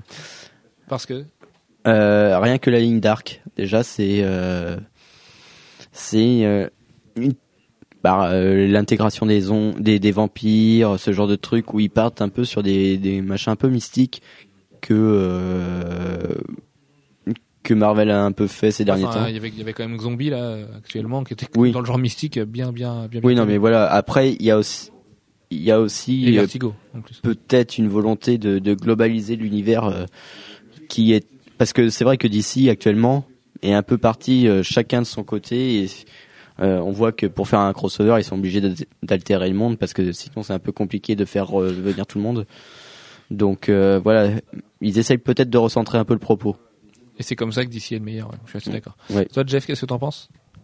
J'en pense que ça va faire des histoires intéressantes. En tout cas, en- au moins au début, on va être, euh, on va, on, on va vouloir gratter pour savoir ce qui a vraiment changé, parce que il y a des choses qui, ont- qui vont changer, Euh, et puis il y en a d'autres qui vont rester pareilles. Et, et pendant un certain temps, on va être dans le flou. Euh, et même, je pense qu'on va être dans le flou sur, euh, sur pas mal de choses pendant un bon moment. En- En Euh, plus, c'est un nid à incohérence en fait. C'est ça, ils prennent des gros risques parce que les fans les plus hardcore de chaque série, quand on lit un univers global, on peut pas se rendre compte, je pense, des, de la- des toutes petites incohérences qui traînent ça et là. Mais les fans hardcore de Batman, par exemple, vont chercher le- le- la moindre broutille et expliquer en quoi ça et ça c'est pas compatible. Et euh, d'ici, t'as un peu le bâton pour se faire battre. quoi. C'est très très Mm. risqué de leur part. Et euh, par rapport à ta réflexion sur euh, euh, l'intégration euh, du côté plus dark, dans les années 70, il y avait déjà une série High Vampire. C'est pas quelque chose de nouveau chez chez DC. Enfin, c'était pas c'était pas une série en tant que telle. C'était dans un dans une série plus générique qui devait s'appeler Weird Western Tales ou je sais plus trop quoi. Mais voilà, il y avait une série High Zombie. Euh, High, euh, High Vampire, pardon, dont High Zombie C'est autre est chose. une, euh, ouais. voilà. Ouais, c'est très bien, iZombie. Je vous recommande la lecture. Oui, c'est vrai que c'est très bien. Euh, après 45 minutes de podcast, on va enchaîner et on va bah, reparler de Ron Mars finalement, mais plus pour Tu son dis pas ce approche que t'en parles, ce que t'en penses toi? Si, ah oui, ce que j'en pense. Euh, moi, j'en pense que, euh, pff, en fait, je sais pas quoi en penser de toute façon. Donc, euh, moi, si on met de côté l'annonce de Georges Pérez qui m'a un petit peu assassiné euh, quand j'ai appris que c'était lui qui reprenait Superman, alors j'avais tout misé tous mes espoirs sur Grant Morrison et euh, l'arrivée de Rob Liefeld sur euh, Hawk and Dove euh, et euh, la couverture des Titans, qui- des Teen, non des Titans, qui me, Non, non, Titans. Titans, qui me laisse euh, présager du moins bon. Non, sinon je trouve ça cool. voilà. Après pour Batman, je me suis posé beaucoup de questions, je continue à me les poser. Il y a pas mal de séries qui me font envie. De toute façon, je pense qu'on les lira toutes au début et puis et puis on verra, on fera le choix. Non, peut-être pas tout. mais- Moi, tant que j'ai Red Hood et. The Outlaws, de toute façon. ce qui est ce qu'on peut on peut dire sur la ligne Batman c'est qu'au final c'est exactement les mêmes équipes ils ont juste euh, interverti euh, les deux titres Ah, il y a l'arrivée de Capullo quand même, qui est quand même, même si on le sait Oui. depuis très longtemps et du coup on a eu le temps de s'y préparer, Greg Capullo, c'est quand même lui aussi une belle légende et Oui. du coup, euh, c'est Mais au niveau des scénaristes, c'est la même chose, quoi. Par contre, Tony, voilà, au niveau des Tony Daniel, il reste euh, en lieu et place, mais il change de titre. Il passe du coup sur euh, sur Détective et puis euh, sur Batman, bah, c'est Snyder qui arrive. Tant mieux d'ailleurs. Oui, tant mieux, ouais, complètement. Ouais. Ouais, Scott Snyder qui est un futur grand à mon avis, donc euh, Ouais, parce que à notre avis. Ces Détective Comics sont excellents et puis voilà. Et puis, euh, bah, quid de Jock par contre? Bah, il part, euh, il, il part faire sa série euh, avec Deagle sur Image. Très bien, Ouais, merci, au revoir. ouais, non, c'est quand même dommage euh, qui- de, de le voir, de le voir disparaître. Enfin, bon, s'il fait des couves aussi belles que celle du Joker euh, dévoilée Oui. la semaine dernière, moi ça me va. Euh, bref, donc on, on enchaîne. Ron Mars arrête Witchblade au numéro 150 après euh, wow, presque 80 numéros. Voilà, c'est on, on pleure un peu parce que nous c'est vrai qu'on est tous les trois. Je sais pas Manu si t'es lecteur Topco, mais euh, je sais qu'Alex, Je suis pas au numéro, je suis pas encore euh, à ce niveau-là. Ouais, bah Alex, Jeff et moi sommes lecteurs Topco et c'est quand même bien triste parce que au moins quand on l'a appris, on s'est un peu posé la question de ce qu'il allait faire en fait, pourquoi il faisait ça et puis bon, c'est vrai qu'il a d'autres projets en cours et qu'il a pas mal de choses et que lui-même trouvait qu'il n'arrivait pas à gérer tout ça. Mais euh, voilà, c'est peut-être la fin d'une ère pour Witchblade et ça fait un petit peu mal. C'est peut-être aussi la fin d'une ère pour Topco tout court, parce que la réintégration dans Image, euh, le fait qu'en plus il scénarisait pas que Witchblade, il, il scénarisait aussi le reste, euh, je pense que c'est un univers qui est mort, et c'est le champ d'ici euh, actuellement. Ouais, je sais pas. On sait pas. Ce qu'on sait, c'est que c'est qu'il va partir et qu'il est l'architecte de l'univers Witchblade, Darkness. euh, Il part, il part que Euh, de Witchblade pour l'instant, il continue toutes ses séries euh, Topco et il, il va même en créer deux. Donc, euh, euh, bah, il en crée une chez Image, mais ah oui, euh, c'est euh, Chinku. il y a Chinku, Il y a un autre Chinku qui projet, est sorti euh, ce mois-ci, d'ailleurs, enfin cette semaine d'ailleurs. Euh, Oui, c'est chez Topco. ouais. Il a dit, il a dit il restait chez Topco. Mais mais du coup en fait du coup le son son dé- mais du coup en fait du coup c'est pas mal ça. Euh, son départ de Witchblade euh, explique le pourquoi du comment de son arrivée sur Voodoo chez DC quoi. Et c'est vrai qu'on peut imaginer qu'il va glisser chez DC et maintenant que DC l'a mis le grappin dessus, ils vont vouloir le garder, c'est à peu près sûr.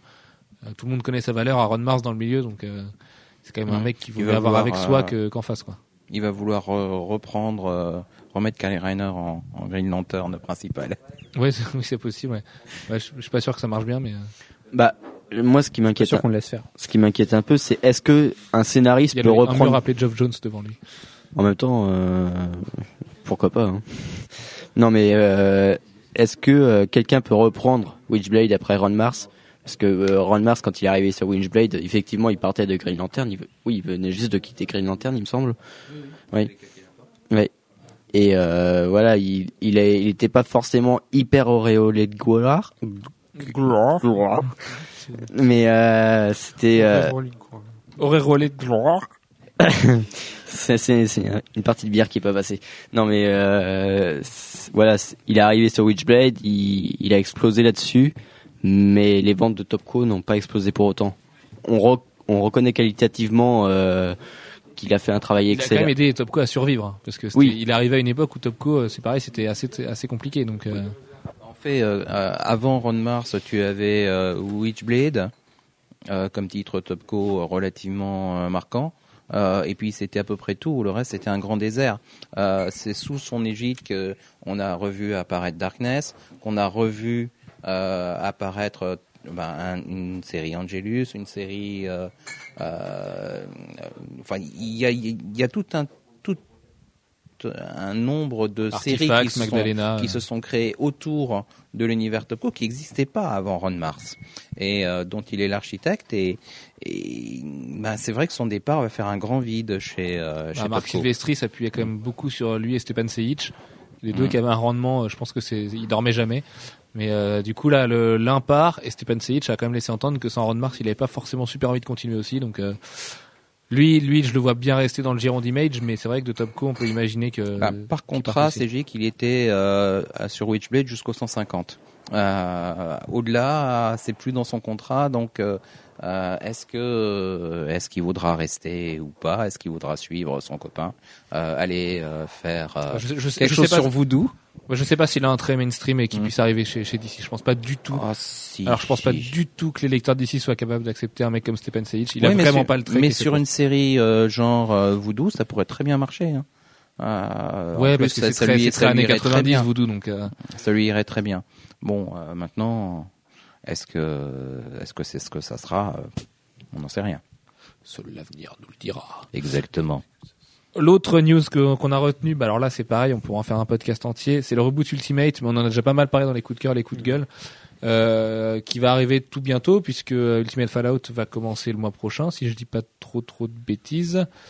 C'est ça, ouais, au mois de juillet, donc euh, oui, on est, on est bien au mois de juin, donc oui, c'est ça, Ouais. Ultimate Fallout va commencer là. Donc on Et peut attendre le reboot reboot. commence en août après. Le, enfin, le, Bah, le le- reboot officiel C'est un vrai reboot ou c'est Non, un non, c'est reboot Ah, c'est- Là, là, c'est un relaunch, c'est pareil. C'est- c'est- Et là, c'est un vrai relaunch. C'est pas un relaunch, c'est un vrai relaunch, quoi. C'est juste qu'on a, euh, bah, tu sais, c'est, c'est là où, les, où Hawkeye a sa série, tout ça. euh, ce dont on t'a parlé dans- il y a trois semaines, euh, tout ça. D'accord. Tu t'en souviens? Non. Non, d'accord, je Les, m'en cou- les couvertures de 42. Non, les couvertures de 42, euh, les nouvelles équipes, enfin, ce genre de choses. euh. Jonathan Hickman, euh, c'est Ni- Nick Spencer, Jonathan Hickman, Voilà, les deux gros du truc. les deux gros architectes du truc. Alors, ouais, c'est- on, a- on, Ultimate Comics, Ah oui, je me Ultimate, souviens, oui. Voilà, ça y est, on avait parlé de Comics. X-Men, Ultimate Comics Spider-Man et Ultimate euh, Comics Hawkeye. C'est ça. Il est pas mort finalement. De qui qui est pas mort? Spider-Man. Si.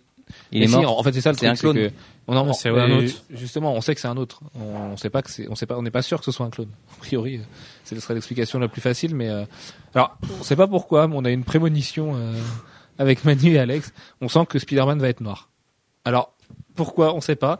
Mais on s'est regardé, On s'est, demandé, vous croyez pas que Spider-Man peut être noir? Et on s'est tous dit, ah ouais, c'est, putain, c'est génial comme idée. Donc voilà, si Spider-Man est noir, euh, pff, je sais pas, moi je m'engage à, à ce qu'on se lance des crémas régalades sur la tête, on va faire des choses géniales. Non mais Ouais, voilà, on- Des dire une connerie, donc je vais éviter de la dire. d'accord. Oui, surtout que là, sinon on va déraper après, donc on va pas recommencer le podcast X-Men. Euh, voilà, bah, le reboot Ultimate, a priori, nous a- a priori, on recommence. A priori, il ne nous avait pas trop trop emballé. euh, Bah, moi, il me laisse un... l'univers Ultimate maintenant me laisse un peu froid, quoi. Enfin, c'est un peu le, le sauvetage du le sauvetage du de la sauvetage. ouais. C'était intéressant au début, mais à partir du moment où ils se sont embourbés dans leur continuité, ouais, que- Quitte à faire venir des jeunes scénaristes, autant recommencer, quoi. Parce que c'est vrai que là, du coup, euh, Bah, autant recommencer, mais en fait c'est un peu compliqué parce que le nombre d'univers qu'ils ont essayé de créer qui se sont cassés la gueule, il y en a, on en compte quand même beaucoup. Oui. Du coup, recommencer un truc qui, a, qui est la même influence qu'Ultimate, euh, financièrement c'est vraiment casse-gueule et du coup ça veut dire fermer Ultimate, donc faut le fermer en fanfare. Et, euh, et après recréer un truc qui est pas déjà fait. ouais, mais Surtout que Ça- Nick Spencer et Jonathan Hickman sont des euh, très genre- bons raconteurs d'histoire, mais moi je suis pas persuadé que ce soit des très bons créateurs. ouais, mais ça fait euh, dix ans qu'ils n'ont pas eu autant de talent chez eux, de jeunes talents, j'entends. Euh, bah, justement, c'était la période Millard euh, et compagnie. Millard Bendis. Voilà, Millard Bendis, ça faisait 10 ans, c'est le commencement d'Ultimate. Là, c'est pareil. Ça, ils ont euh, une espèce de vivier de jeunes qui, qui sont chez eux. Bon, ils ont raté le coche avec Snyder, mais euh, sinon, les- tous les autres, ils les ont. C'est sûr qu'ils l'ont bien laissé Félix. mais, Ah oui, la grosse connerie. Ouais, mais Bendis et Millard avaient fait leur preuve en tant que créateurs avant. Et Hickman et Hmm. Spencer. euh, Avant ouais, Ultimate, Spencer, à la limite, oui, mais c'est quand même pas du super héroïque qu'il a, qu'il a fait. Enfin, Morning Glories, par exemple, euh, certes, c'est de la création, mais est-ce qu'il est capable de. Enfin, est-ce qu'ils sont capables à eux deux de recréer un background comme l'ont fait Bendis et Millard Je suis pas sûr. après, je euh, sais pas. Après, après on le saura jamais, de toute façon. Donc, euh, donc Hickman, voilà. euh, créer des backgrounds, c'est ce qu'il sait faire de mieux. Oui, non mais Hickman, il prend, il prend les morceaux de continuité qu'il veut, il bricole son truc. Enfin voilà, il fait. Oui, mais voilà, c'est ça. il adore monter et, euh, des mondes euh, de, de, à partir de, de petits indices euh, comme ça. C'est son truc à lui. Donc, je pense vrai. que créateur d'univers, c'est un- truc qui peut le botter. Ouais, ouais. Moi, je le vois plus dans un rôle d'architecte, mais mais c'est vrai. De toute façon, de toute façon, on le saura jamais. Et puis, et je, je pense que, enfin voilà, c'est aussi pour ça qu'ils sont créateurs professionnels. Hein, c'est qu'ils savent trouver les idées que, que nous- auxquelles nous on n'a pas pensé. Euh, ah, donc j'ai mis XS, l'erreur de Colo, et puis la Nodal Jordan, mais ça on en a parlé tout à l'heure. Euh, Qu'est-ce qu'on a eu? En insolite On avait quand même eu la- une planche de Dark Knight Returns de Frank Miller qui a été vendue 450 000 dollars, bon, exactement 453 000 je crois. un peu excessif. Euh, C'est Un ouais, un peu excessif. C'est la première fois qu'une planche se vend aussi cher. Et sachant que le record précédent était détenu par une page de Spider-Man de John Romita Senior avec le Spider-Man No More que tout le monde connaît, le costume dans la poubelle, euh, voilà, quand il s'en va de dos. Et c'était du 122 000 ou 125 000 dollars. Donc là, c'est quand même 300 000 dollars de plus et ça fait que euh, corroborer le- l'espèce de folie qu'il y a en ce moment sur les numéros historiques et sur les planches. Quoi. Je croyais que Bah c'était la crise, mais apparemment Ça pas. pour joue à la fois sur Dark Knight et sur Miller. Quoi. Enfin, Mais ce qui est incroyable, c'est que Dark Knight, ça a aujourd'hui quel âge? Bah, C'est né en même temps que moi, donc ça a 22 ans. 20 et quelques. Euh, 22. 22 ans, 400, 450 000 dollars pour quelque chose qui a 22 ans, c'est juste. euh, Non, et puis voilà, euh, le précédent record, on, on peut quand même tous être d'accord que c'était pas la même planche au niveau euh, impact historique. je sais pas parce que celle-là, c'est quand même une des images les plus connues qui est quoi. Oui, mais bon, C'est quand même l'emblème cette page, c'est quand même l'emblème. Alors c'est celle où on voit euh, Bruce et Robin, donc le Robin de Miller, euh, Robinette, euh, en l'air avec euh, pas. avec un point de, Robin. avec un point de fuite en haut à droite. euh, voilà vraiment l'image très très connue de, de Dark Knight Returns finalement. Ouais, mais je pense Après, pas. après ça justifie pas 450 000 dollars. hein. Puis je pense pas qu'elle qu'elle vaille celle de, de je pense que c'est surévalué. Enfin, quatre- c'est oui, ils ont vraiment Oui. joué sur à la fois Dark Knight et Miller. euh, De toute façon, Miller est deux très gros très noms. hypé. hein, donc, voilà. euh, Non, et puis il y a quand même un truc un qui est un peu indécent dans l'hi- dans l'histoire, c'est quand on est dans une période de récession, il y a des mecs qui dépensent quand même 450 000 Mais ça, dollars hein, pour une euh, page, quoi. J'allais te dire qu'il Il y a y a des émirs qui achètent ça, le PSG en ce moment. hein, donc, euh, c'est sûr qu'il y a des gens qui ont de l'argent. De toute façon, les périodes de récession, c'est là où les riches sont les plus riches. Donc, euh, C'est honteux. voilà, t'in- t'in- t'inquiète pas pour eux, ils ont les moyens de se payer plusieurs planches de Miller, euh, j'en suis sûr. Et puis la dernière, euh, la dernière news, euh, on s'était déjà emballé, enfin surtout moi, on s'était un petit peu emballé là-dessus. Il y a trois podcasts, c'est John Oui, Madureira qui est de surtout retour chez toi. Marvel. Ouais, Euh, Surtout toi, ouais. Bah, je vous laisse en parler parce que moi, si j'en parle, je vais être trop Bah élogieux. non, donc, parle euh, loin parce que moi je m'en fous un peu. pareillement. Ouais, bah, c'est parce que vous ne comprenez pas l'impact euh, du, du génie qui est Joe Madureira. Mais toi, Oui, t'adores Ultimate 3 alors que euh, si- Oui, mais c'est pas forcément pour ça que j'aime Madureira aussi. D'ailleurs, euh, Darksiders, Darksiders 2 qui a été annoncé avec Mort euh, en personnage jouable. Oui, parce que Mort, c'est parce que c'est les catégories de l'apocalypse. Hein, c'est pas un truc, un trip gothique un peu, un peu chelou. Euh, voilà, le design est encore génial. Le, tout le design du jeu a l'air génial. Enfin bref, euh, Joe Madureira. Et euh, fanboy. ouais, je suis un petit peu fanboy, je le reconnais. Joe Madureira, bah, c'est c'est un auteur euh, qui dessinait les X-Men à 17 ans, qui a fait Ultimate 3 récemment, qui ma- malgré les couleurs très très photoshopées avec des brushes qui dégoulinaient partout, euh, était juste magnifique. Et puis euh, c'est juste un des meilleurs artistes de comics à mon sens. Enfin voilà, séquentiellement c'est magnifique, ça raconte bien, ça ça va pas vite, mais voilà, il faut bien avoir des défauts quelque part. Oh, une époque, il était rapide. hein. Euh, c'est pas un problème, c'est juste qu'il avait plus envie. Euh, bon, après. Bah là, là justement, il disait bien, que ça serait quand même qu'il nous finisse Battle Chasers. Bah, il, il parle de ça et non, il, il dit non, c'est pas c'est pas vraiment prévu. Alors la, la parce qu'Alex dit c'est prévu. Euh, la la news de Newsarama est un petit peu euh, menteuse là-dessus. Il dit oui j'y pense, mais Ah. j'ai pas du tout le temps de le faire. Et si je devais le faire, ce serait avec d'autres artistes. Ce serait sûrement pas moi qui le ferais. Mais lui, il ferait le scénar, par exemple. Ce qui est quand même super dommage, puisque Battle Chasers, c'était son bébé à lui, c'était son creator owned, euh, voilà, c'était labellisé euh, 100% Madureira, donc. euh, Oui, mais je pense qu'il y a pas mal d'artistes qui pourraient prendre sa suite en tant que tant que dessinateur. Après, euh, sa, vraie création, son vrai plus, c'était c'était justement du côté de de l'histoire, du scénario. Ah, C'est pour ça que ça a été suivi. Il y a, pas que le fait que c'était Madureira qui dessinait. Il y avait aussi. Euh, Mais ah, ouais, oui, c'était quand même si, très si- très si- important. si c'était nul, euh, on n'en parlerait plus. Il y a Ah. beaucoup de, de séries Image qui ont continué euh, malgré un dessin, euh, enfin malgré un scénario euh, pas terrible quoi. Repense à Spawn à une certaine époque, tu vois, ce genre de choses. euh. Oui, mais alors non, mais là c'était en pleine période de folie. Oui, c'est ça. Oui. Mais même Battle Shader, c'était une période de folie pour lui. Euh, C'est la période où c'était un des auteurs les plus influents quand même euh, de, de Mmh, des Tout comics. à fait. Mais il y avait la même chose sur Phasm, sur euh, voilà, c'était la même période. Euh, oh là là, je, vois, je vois les minutes qui défilent.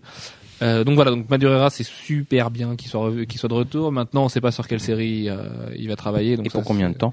Et pour combien de temps? Mais ça, de toute façon, je m'attends pas à plus de 4 numéros, hein, mais euh, ce sera, c'est pas grave, ce sera 4 purs numéros. Et euh, voilà, je, on croise les doigts pour que ce soit un vrai gros projet, et que ce soit pas une fumisterie à la J. Scott Campbell sur Spider-Man. Et puis, et puis voilà, je crois que c'est tout ce qu'on peut en dire. On va passer aux 5 sorties marquantes. Alors là, c'est pareil. Oh là là, mais quand je vois le programme, je sens qu'on va jamais pouvoir tout faire. le programme, pour faire court, c'est Flashpoint, Fear Itself, Mighty Thor 2, Moon Knight, et vous m'en aviez trouvé un cinquième. Journey into Mystery. Et Journey into Mystery dont Jeff voulait parler. Bah justement, Jeff commence à parler de Journey into Mystery. Alors Journey into Mystery, euh, c'est Kieran Gillen et Doug Gillen au scénario et euh, Doug Braithwaite au, au dessin. Et euh, c'est une- c'est Asgard, c'est euh, les, les dieux nordiques, c'est Thor, c'est Odin, c'est etc. Mais c'est surtout centré sur euh, sur Loki et euh, Baby Loki, on va dire. Kid Loki. Kid Loki, qui qui est qui est un retour aux sources de ce qui est censé être Loki, qui est plus un farceur euh, et un et un comploteur euh, Un que quelqu'un de retour aux sources mythologiques, pas au retour aux sources marveliennes. On est d'accord. Dans l'univers Marvel, Loki, c'est c'est un méchant, c'est clair. Euh, alors que euh, les, les sources mythologiques, ben, il est plus dans le rôle d'un, d'un oui, d'un farceur, d'un enquiquineur, d'un euh, d'un gars qui va systématiquement euh, choisir de, de faire euh, des farces. Et euh, voilà. Et, Je, et je, je me permets de te ouais, couper deux secondes. On vient d'apprendre qu'il y a un Batman Beyond 1 aussi euh, qui va arriver chez DC. Vas-y, tu peux. Un Batman Beyond 1. Oui, oh ben, euh, c'est dans le futur, donc c'est pas grave. Euh, et c'est vraiment écrit. Ils, ils euh, annoncent qu'ils reprennent seulement au numéro 1, mais que ça continue avec l'histoire actuelle. Ouais. Mm. Donc aucun Mm. intérêt. Pas, pas un grand Ouais, intérêt. ouais. effet. Et euh, ouais, Journey into Mystery, c'est écrit vraiment très finement. C'est c'est très. J'ai l'impression que c'est même le titre le mieux écrit actuellement, euh, peut-être avec euh, Unwritten. Euh, Il y a quand même Avengers euh, Children Crusade. Quand même super juste dans le traitement de Vorda et de la famille et tout ça. Oui, mais c'est pas c'est pas le même degré d'écriture. C'est- C'est c'est vraiment très c'est vraiment très très très fin au niveau du, du personnage de De- de, de Loki. Euh, Il y a il y a vraiment des prouesses d'écriture, je trouve. Euh, alors que euh, c'est plus linéaire du côté de. Dans ce cas-là, je te parlerai bien de Criminal, la sub de Innocent de Ed Brubaker, qui est là aussi quand même. c'est vachement bien aussi. C'est vachement bien aussi. Euh, mais de toute façon, on Brubaker, sur- je suis d'accord. Effectivement, c'est très très très bien écrit aussi. Euh, mais euh, c'est surtout que j'ai été très surpris par euh, par ça. Je m'attendais pas à ça du tout et euh, vraiment c'est un titre qui m'enthousiasme. Ça marche. Bah, je vais enchaîner sur Mighty Thor 2, euh, qui est bien meilleur que le premier, dans le sens où il y a un scénario où Matt Fraction a décidé de se sortir les doigts du fondement et, euh, et il se passe des choses. Euh, le, le surfeur arrive, il y a un espèce de début de baston euh, dont on sait de toute façon avec la preview du 3 qui va être juste génial. Euh, Odin, bah alors après ça fait vachement écho à Fear Itself dont on va parler juste après. On a, enfin le comportement d'Odin a été légitimé. Euh, il retrouve un petit peu de sa superbe. Voilà, c'est plus le vieux, le vieux grincheux euh, qui fait la gueule à son fils. Et euh, bah voilà, Olivier Coipel, c'est il y a huit doubles pages dedans. C'est juste incroyable. C'est mais là c'est comme avec Joe Madureira. euh, J'aime tellement l'artiste que de toute façon je pourrais pas avoir le mal là-dedans. Mais c'est moi je pense vraiment qu'il est au sommet de son art et il, s'éclatera jamais autant avec un perso qu'avec Thor. Donc euh, voilà, qu'on en profite parce qu'il y a plus que quatre numéros avec lui. Après c'est Pascal Ferry et même si c'est bien, ce sera pas aussi bien. Et voilà, juste euh, un storytelling de dingue. Euh, il se passe vraiment des choses. Ça, c'est vraiment, vraiment boosté euh, depuis le numéro 1 et le numéro 3 risque d'être vraiment dantesque pour le coup. Euh, c'est quand même une baston qui peut rentrer dans l'histoire. Un Thor versus Silver Surfer, euh, il y a moyen que, Mm. que ça fasse Et euh, il y a juste un, un petit complément par rapport à ce qu'on avait dit les fois précédentes. Euh, cette fois-ci, a priori, ça se passe avant Fear Itself. Ça se passe. Mais, Avant. Oui, Bah, ils sont encore à Asgard et encore à Broxton. c'est ça. Et c'est, ouais, mais Donc, c'est, c'est- euh, c'est, oui. Mais c'est c'est un peu, Quoi C'est que- ambigu. c'est un peu ambigu parce que bah, on pourrait le passage à Yggdrasil, enfin voilà, c'est impossible Mm. que, que le moment d'Yggdrasil se passe à Broxton. Enfin bref, il y a pas mal de choses qui. Là encore une fois, les, les, les, les fans les plus hardcore de la continuité, ils trouvent Ils plein, plein d'incohérences. C'est quand même un euh, peu embêtant, sachant que Matt Fraction écrit les deux titres. Mais bon, euh, on va enchaîner justement sur Fear Itself. Je vous laisse. euh, Manu, tu l'as lu aussi? J'ai lu le 2 et le 3, ouais. Ouais, bah je vous laisse en parler avec Le Alex. 2, euh, plutôt lent, je trouve. Répétitif. Euh, plutôt vide. Ouais. Et puis un, un Juggernaut version, version Tron. Ouais, j'aime bien. Je sais ouais, pas je- si c'est. j'aime bien pas si fait Disney. Ouais, les, les bandes fluo, ouais, je suis Ouais. moyen. euh, Bah, ça fait pas hyper euh, du Asgardien, du coup. De toute façon, il me semble que le 2, on en a parlé dans un précédent podcast, on peut se contenter Ouais, du c'est- 3. Alors par ouais, contre, spoiler alerte parce que voilà. Donc au moins vous allez pouvoir spoiler, mais euh, passez, passez le podcast de 5 minutes et puis euh, et puis restez pas là si vous voulez avoir la surprise, parce qu'il se passe vraiment des choses dans le troisième. C'est ouais, le 3 est intéressant avec euh, la Future Foundation qui trouve un marteau et et celui qui le prend et surtout Cap Cap et Cap on va dire. Cap et cap. Donc euh, Steve Rogers qui vient un peu dans l'action, pas en tant que Cap mais en gros qu'on a marre d'être euh, d'être à l'écart et de regarder et qui Ah oui, quand il débarque de et qui revient dans hein. l'action quoi. Et qui revient bien. Ouais. Et de l'autre côté Rogers, le- et de l'autre côté Bucky qui qui mène les Vengeurs, qui qui mène bien mais qui Enfin, les Vengeurs, ils mènent Ouais. euh, le Ouais, Faucon, Widow, la euh, Veuve Noire ils sont et... deux trois euh, enfin Bah il y a, il y a que Black Widow et le, et le Faucon. Non, il y en a un Et quatrième.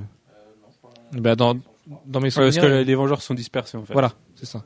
Ils sont Dans mes- dispersés pour aider un peu à travers le monde, euh, partout où les marteaux sont tués.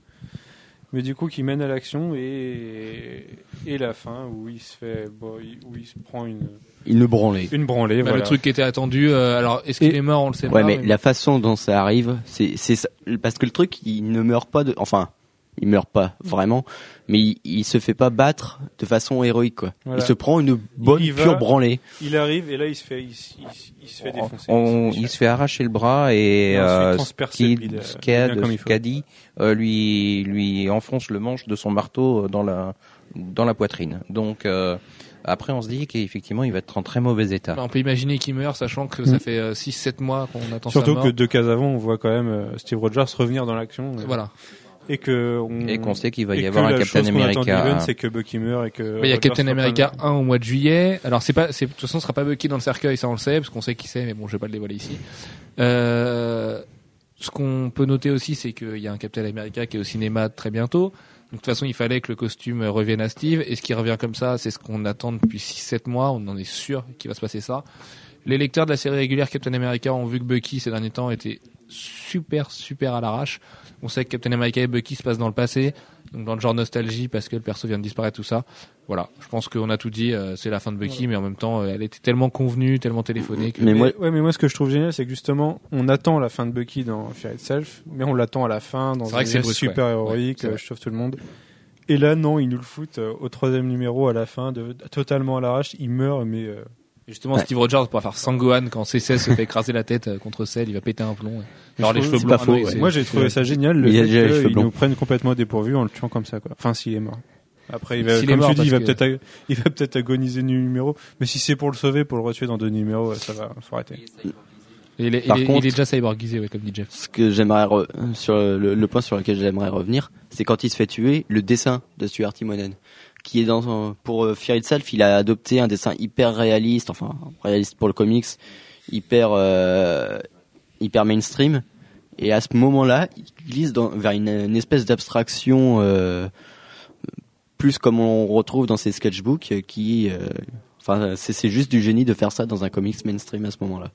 C'est vrai, ceci dit, sur le dessin de Stuart Timonen, je voudrais quand même signaler que c'est un petit peu plus pressé que sur les deux premiers. C'est un poil moins joli quand même, le troisième. C'est un C'est- poil ça- moins chargé. il y a beaucoup moins de détails. C'est du, il y a pas mal de background. Non, vide. c'est- franchement, Et c'est sur les visages, il y a pas mal de, il y a pas mal de visages pas du tout détaillés. Bah, du coup, moi j'ai fait attention parce que Ouais, j'ai pas fait attention. il m'avait, il m'avait tellement fait halluciner sur les deux premiers que du coup j'ai un petit peu cherché la petite bête et c'est, on, on voit que c'était un petit peu plus pressé. Mm, Mais ouais. euh, franchement, c'est pas non plus, euh, c'est- ça reste, ça reste très très agréable. C'est juste histoire de pas le mettre au même niveau que Olivier Coipel que tu dis ça en fait. Non, non, non, non, pas du tout. Non, non, surtout que les deux premiers numéros de Sur Itself étaient juste euh, deux petits chefs-d'œuvre. Mais euh, là, là, c'est vrai que pour le coup, j'ai trouvé que c'était un peu moins détaillé. Mais c'est toi le qui, qui essaye de, hein, qui essaye de mettre Imenen au-dessus de Coppel. Euh, autre titre qui nous a marqué, enfin qui m'a marqué, mais en mal, c'était Moon Knight 2. Euh, J'avais bien aimé le premier. Maintenant, je trouvais que c'était un titre qui était fait pour les gens qui connaissaient pas Moon Knight. Et pour le deuxième, bah pareil, voilà.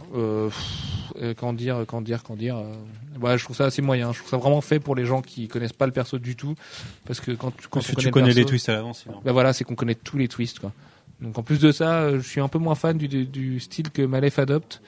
Euh, c'est un caméléon, il change de style à chaque série. Là, c'est peut-être celui que j'aime le moins dans, dans ce qu'il a fait depuis Daredevil. Donc euh, voilà, qu'il revienne à un, un truc un peu plus proche de Scarlet et ce qu'il a fait sur Daredevil, ça, me- plaît un peu plus. Mais bon, voilà, voilà, une petite déception. Et le dernier, bah oui, forcément le dernier, Flashpoint 2. 1 et 2. Non. Du coup, parce que, Ah, non, on en a bah oui, parce que le, le- le Enfin- 2 est, le 2 est de juillet et de juin, euh, donc euh, comme on est le 8 juin, on a eu la chance de pouvoir le lire, mais euh, voilà. Qu'est-ce que vous en avez pensé? Parlez-nous un petit peu de Flashpoint après ce grand reboot euh, d'ici. Alors moi, le, le premier numéro m'avait déçu. Euh, je sais enfin, c'était divisé dans la rédac. Hein. C'est ceux qui adoraient. Moi j'avais adoré perso. Alex et toi étaient déçus, moi j'avais adoré. Moi, ça m'avait déçu dans le sens où il y avait trop de mise en situation. Je disais, enfin, trop de d'explications de texte, on va dire. Euh, C'est, on te colle 10 pages d'un personnage qui qui t'explique, euh, tiens, lui il est là, tiens, lui il est là, tiens, lui il est pas là, tiens, lui c'est devenu une femme. Et voilà, je trouvais ça un peu lourd dans le, dans le, dans le concept. Et le 2, par contre, j'ai trouvé super sympa. Euh, ouais, mon coup de cœur, je pense. Dans le sens où, ouais, c'est. On a deux, deux actes de foi. Comment on dit leap of faith en français, en fait? Ouais, acte de Ouais, foi, ouais, oui, bien bien sûr, oui. Euh, Dans le sens où Batman, euh, qui n'est pas Bruce Wayne, bah, je peux C'est plus un spoiler, secret, ouais, c'est plus un secret. mais Thomas Wayne, euh, au début, est complètement euh, quand, quand Barry le chope, euh, il est prêt à le défoncer en fait. hein. D'ailleurs, il le défonce, il lui, Il il le lui, il lui- défonce il lui pas casse la main. hein. Et à partir du moment où Barry explique que dans son monde à lui, euh, Bruce est pas mort et que c'est lui qui est mort, et chose totalement surréaliste, hein, on- le gars il vient de dire je viens d'un univers parallèle, euh, ton fils il est pas mort, c'est toi qui est mort. Et lui, à partir de ce moment-là, tout ce qu'il veut, c'est l'aider à revenir dans ce monde. Mais il le dit dans la, fils il revienne. le dit dans la Je ligne de dialogue. Il dit, je sais que tu vas pas me croire, c'est impossible que tu me crois, mais voilà, t'en feras ce que tu veux. Et là, Thomas le croit en fait. Et je trouve ça génial le fait que euh, voilà, il, il soit à, à tel point démoralisé euh, par la mort de son fils qu'il est prêt à tout pour euh, ne serait-ce que le moindre espoir qu'il revive, même si lui au final il ne saura jamais parce qu'il sera mort. Euh, il y va quoi. Et à la fin, deuxième acte de foi, on va dire. Ça, Ah, attention spoiler, hein, passez dans deux minutes si vous voulez pas le savoir, parce qu'il se passe un, truc assez important là. Euh, déjà, on voit que Barry commence à récupérer les souvenirs, enfin, ses souvenirs commencent à être altérés. C'est-à-dire qu'il n'est pas complètement hors de la nouvelle réalité, il se fait rattraper par la nouvelle réalité. Et il cherche à récupérer ses pouvoirs, et pour ça, il veut recréer euh, L'accident. l'accident et se refaire électrocuter, on va dire. Et je trouve ça génial parce que bon, tout le monde se dit que quand tu vas te faire électrocuter, tu vas mourir, quoi. Et lui il se dit non, tiens, je vais me faire électrocuter, je vais récupérer mes pouvoirs. Et, et ben non, il se fout sur une chaise électrique, et ben qu'est-ce qui arrive? Il grille, quoi. Et la dernière page Ouais. Et la dernière et à la fin, il est tout rouge. Il est grillé. Oui, il Il est est tout rouge. ouais. Mais bon, on n'est pas sûr qu'il soit mort. hein. Et d'ailleurs, il Bah, on sait qu'il va revenir pas. dans le prochain univers, mais si ça se trouve, la fin de Flashpoint, euh, ça va être euh, Thomas Wayne qui va tout faire ensemble. Mais c'est très possible parce que quand on a lu World of Flashpoint, il y a, il y a quand même des ogives nucléaires qui se préparent. Enfin, en fait, en fait, le monde de Flashpoint, c'est juste le chaos total. Ouais, c'est la fin du monde. C'est la fin du monde, voilà. C'est une espèce de ouais. Ragnarok euh, 2012. Ah, on, a, euh. on a aussi eu l'occasion de voir dans ce numéro euh, le combat Wonder Woman versus euh, Aquaman. Enfin, les deux, les deux parties. Une partie du combat.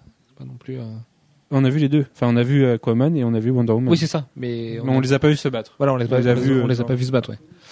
Euh, donc Flashpoint globalement, toi Bien. Flashpoint 2 ça t'a emballé. bien. Alex, toi t'en as pensé du bien aussi. Ouais, pour le coup, Toi moi qui aussi. moins aimé le premier Ouais, j'avais pas vraiment aimé le premier. J'avais trouvé pareil un, un petit peu trop le rôle de préface.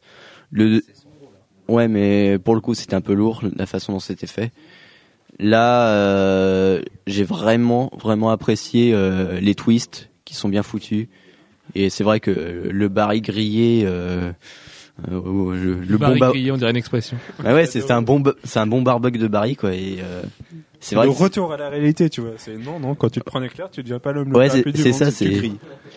Alors que pendant deux pages, on a la préparation d'expérience et tout, euh, sans jamais se poser de questions. Et, et puis là, bah non, ça marche En pas. plus, je et- crois qu'il y a Thomas Wayne qui lui dit bien, mais vous croyez vraiment que vous injectez des Ouais, produits et... mais du, du point de vue de Barry, il, à Ouais. aucun moment il doute quoi. Ouais, lui, il est dans le truc. Hein.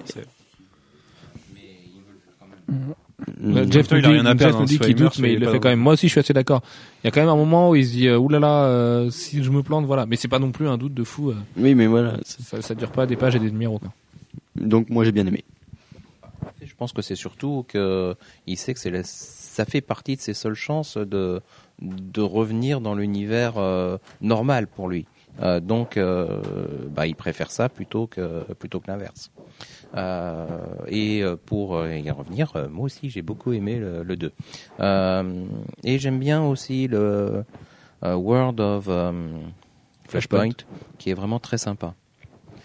Voilà. Et, le, et le Batman, enfin Alexandre a fait le la Batman, review. le, Batman, le aussi. Batman de Hazard et Lorisso, euh, Batman Night of Vengeance, Flashpoint, Batman Night of Vengeance, est vraiment très très bien également. C'est vrai.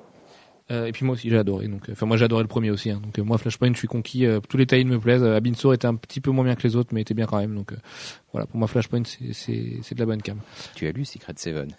Et euh, Non. non, non, non. A- Si, Alex si, c'est bien. bien. Euh, trois sorties marquantes VF. Mais en fait, il y en a que deux ce mois-ci. On va commencer par Green Hornet 2. Alex, est-ce que tu peux nous parler de Green Hornet 2 basé sur le scénario de Kevin Smith, toujours de Phil Lester et Jonathan Lowe?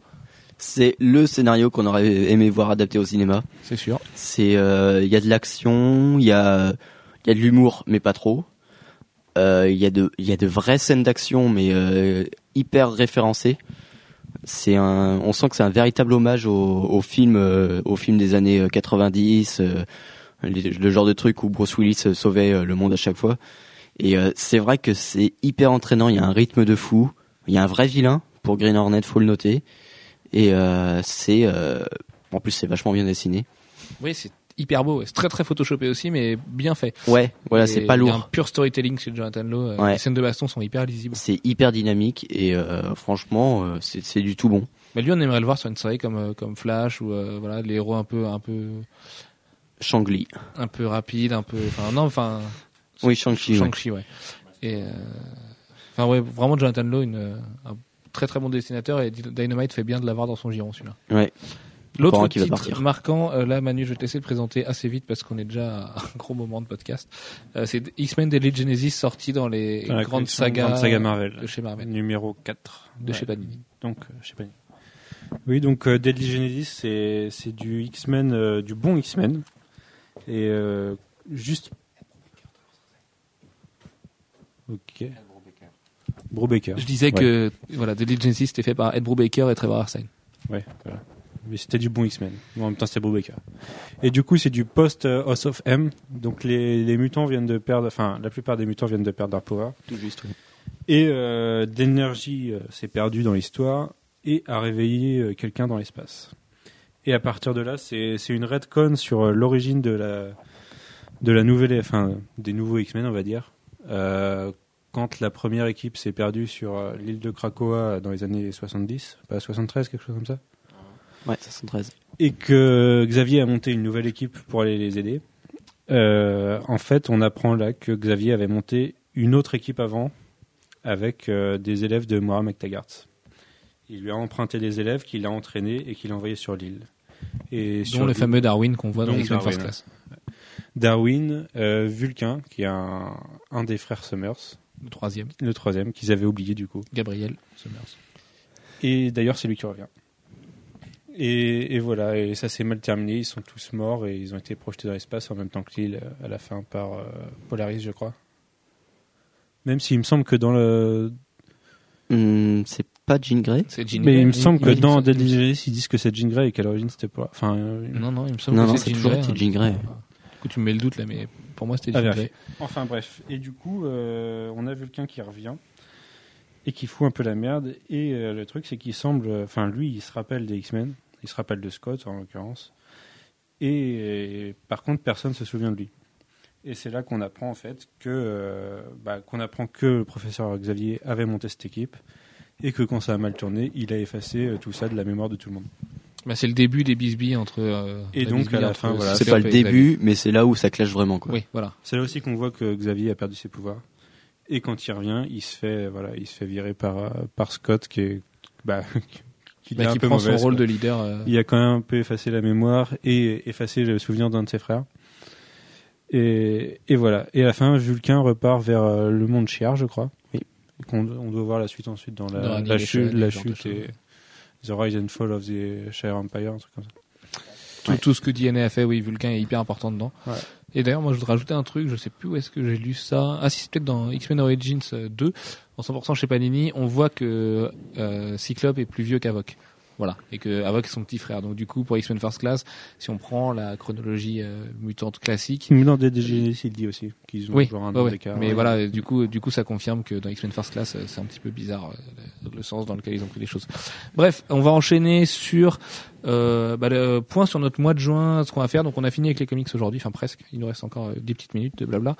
Euh, donc, le mois de juin pour nous, bah, évidemment, c'est la Comic Con Paris. Je pense que voilà, tout le monde sera là. Ça va être trop bien. Euh, Il y aura il y aura plein de membres de la rédac. Bon, Je- Jeff me fait signe que non, mais lui, il a le magasin à garder. Donc, venez à plein rêve pendant la Comic Con.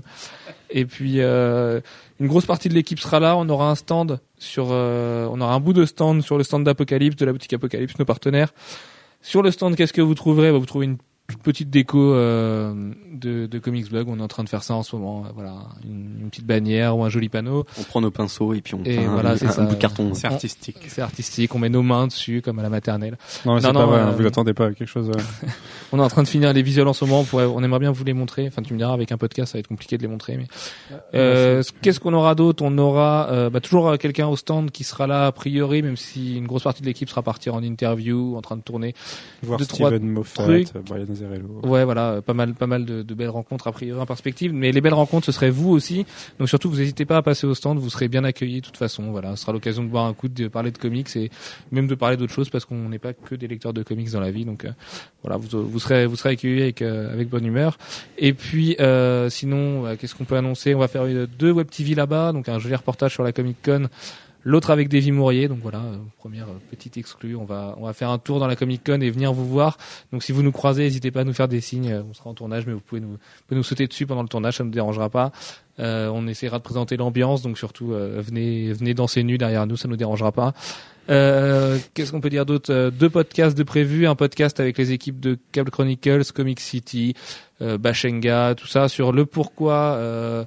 Euh, pourquoi est-ce qu'on est passionné de comics américains et enfin de bande dessinée américaine au point de- d'en faire des sites et de perdre plein d'heures précieuses de nos journées pour faire ça de manière amateur? Ouais, Et l'autre podcast sociale, ouais. Euh, dans l'idée, ce sera un podcast en public.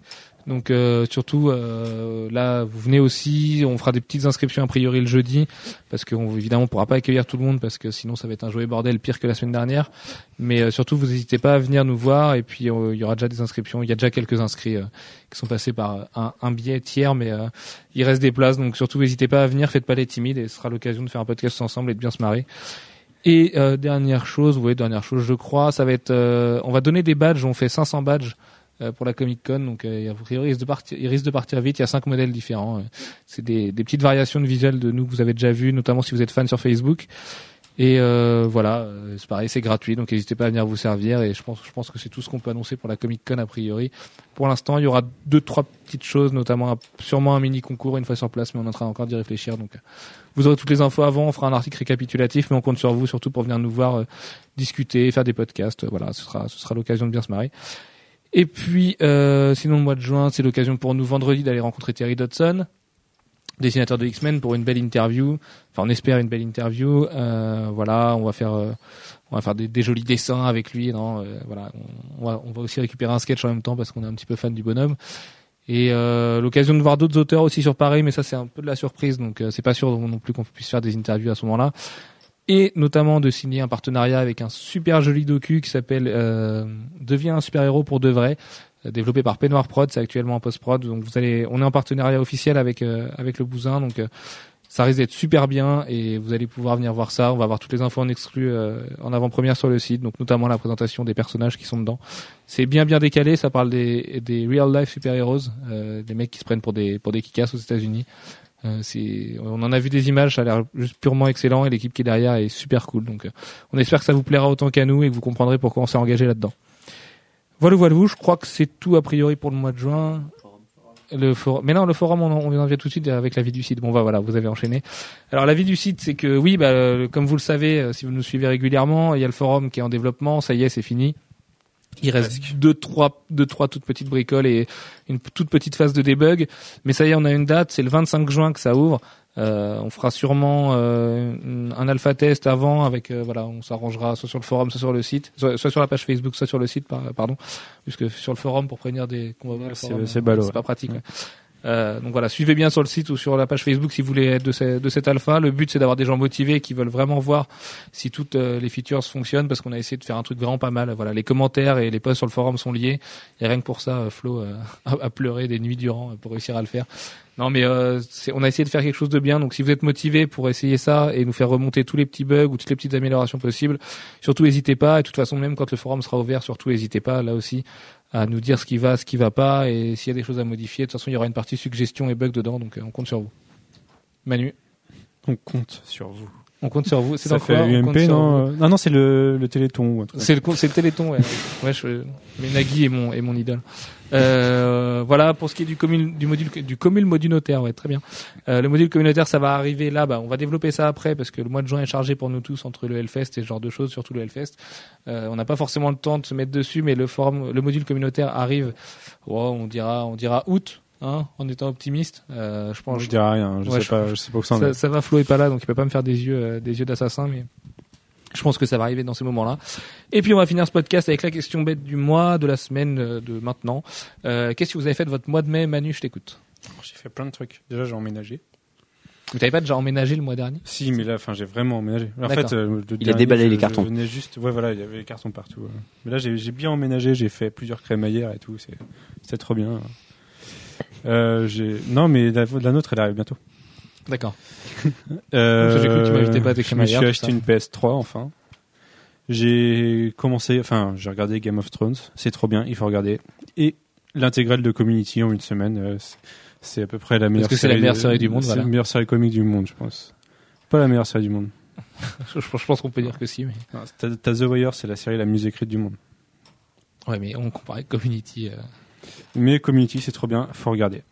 Voilà. Et puis sinon, plus, euh, ouais, j'ai, je- D'ailleurs, ma chérie n'écoute pas, donc j'en profite pour le dire. Manu m'envoie en scred euh, des vidéos de d'Alison Brie qui joue à Dean dans Community, euh, dans des photoshoots un petit peu, un petit peu olé olé. je te shoot pour complexe.com si vous voulez Voilà. voir. Complexe.com, Alison Brie. Et, j'ai envie de te dire merci pour ça. Merci Manu.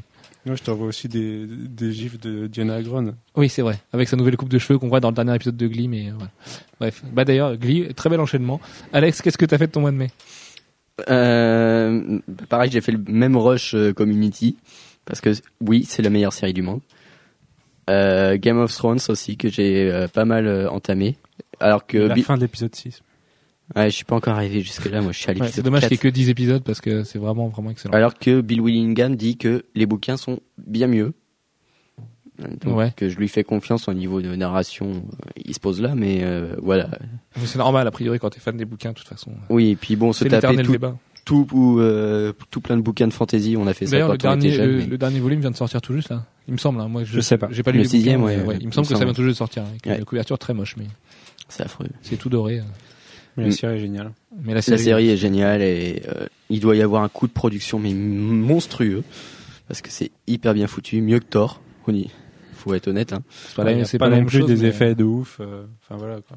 Ouais, mais euh, au niveau des costumes, Ouais, il y a des euh, décapitages de, voilà. des décapitations Des- de chevaux. déca- décapitage, c'est pas mal. Ouais, aussi. euh, il y a pas mal de trucs bien. Et puis euh, A Crown for a King quoi.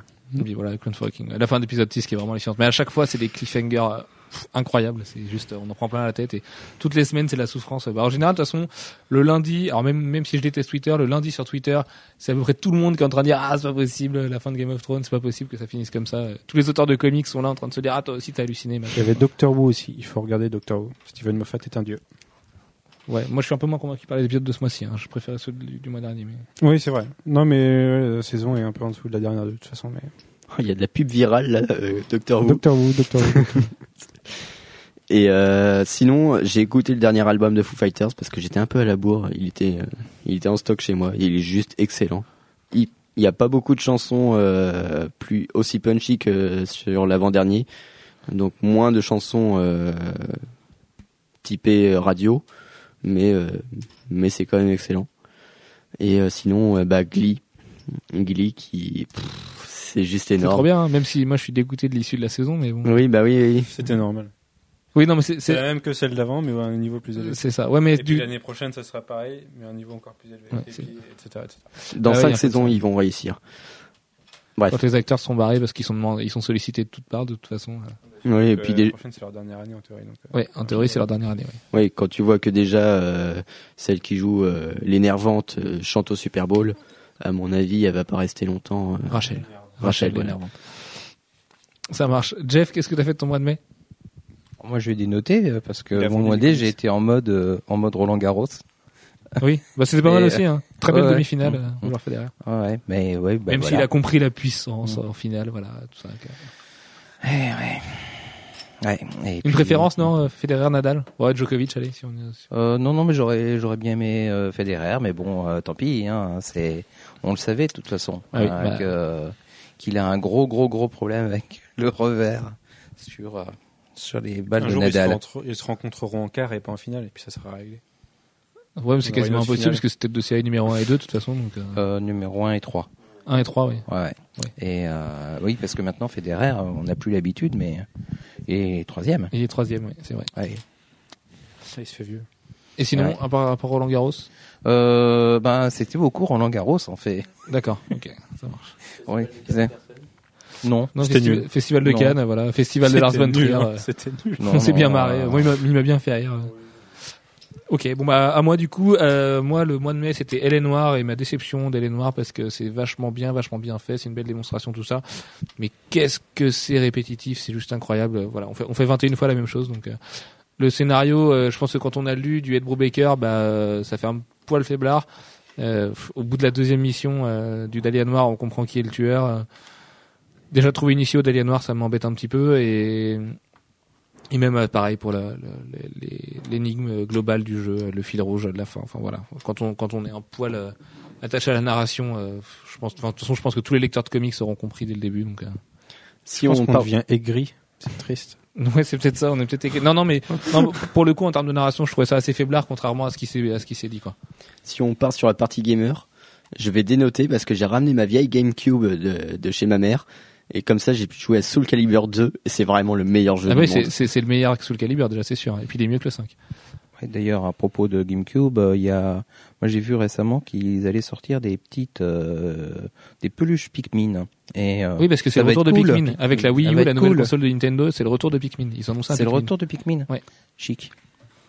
Voilà. Et Alex qui, qui se tape euh, le front. Alex est dépité. Alors Non, que mais- je penserais qu'il kifferait les Pikmin. Et pour Hélène Noire, c'est même pas une question d'être aigri finalement, parce que tu vois, Heavy Rain, avec tous ses défauts, avait un, un scénar et des embranchements qui étaient peut-être plus intéressants que, que ceux d'Hélène Noire. Et euh, voilà, euh, Hélène Noire, c'est pareil, c'est de l'open world, mais qui est, qui est pas aussi open que ça, parce que t'es tout le temps en mission en fait. T'as pas de moment où tu, tu veux juste euh, aller déconner dans les rues de Los Angeles. Los Angeles, c'est pas criante de vérité. Alors là, après, c'est génial parce qu'il y a tout le casting de Mad Men dedans, il y a quelques acteurs, il y a l'acteur qui joue Matt Parkman, euh, voilà. À un moment, tu dois l'inculper ou pas, et du coup, c'est un peu gênant. Enfin, tu, tu, tu as l'habitude de le voir, donc c'est comme ça que tu réussis la mission finalement. J'ai, moi, j'ai, j'ai envie de penser ça. Et, euh, et voilà, enfin, un, un poil déçu quand même. Par contre, la bonne surprise, et là, je suis pas aigri, puisque j'ai l'impression d'être le seul à l'avoir aimé, c'est Very Bad Trip 2. Euh, Je l'ai moi- pas vu encore. moi, je me suis marré, mais comme jamais. En fait, en fait, il est, c'est comme le premier, c'est exactement le même schéma. Donc euh, là-dessus, euh, de toute façon, ils ont pas, ils ont pas menti, Bon, hein, ils l'ont, ouais, dit depuis le début. Par contre, ça va beaucoup plus loin, quoi. Euh, alors c'est, c'est tout con, hein, mais moi, des bitalaires, ça me fait a rire. Chang. Donc, euh, Chang. Il y a Chang avec elle habite à l'air justement. Et euh, non, enfin voilà, c'est, c'est vraiment, c'est, c'est très très cul, euh, c'est violent, il leur arrive mais tellement n'importe quoi que C'était pas un poil paraît- raciste? Parce que Bah je sais pas, euh, quand les héros américains s'en vont dans un pays étranger comme ça. Non, parce qu'il y a, il y a plein de blagues racistes dedans justement, donc ça veut dire qu'ils se prennent pas au sérieux, tu vois. Et à la limite, c'est logique. Enfin, je veux dire, n'importe quel groupe de potes ferait ce genre de blague, tu vois. C'est triste à dire, mais donc, on- forcément qu'on se marre quand les Ricains arrivent en France, euh, voilà, ils pensent qu'on pue le fromage et c'est marrant comme ça, tu vois. Donc, euh, enfin non, moi j'ai aimé. Je trouve ça complètement barré. Là, c'est pareil. Hein, dès le début, tu comprends où est le- où est celui qui cherche, mais enfin, c'était vraiment trop bien.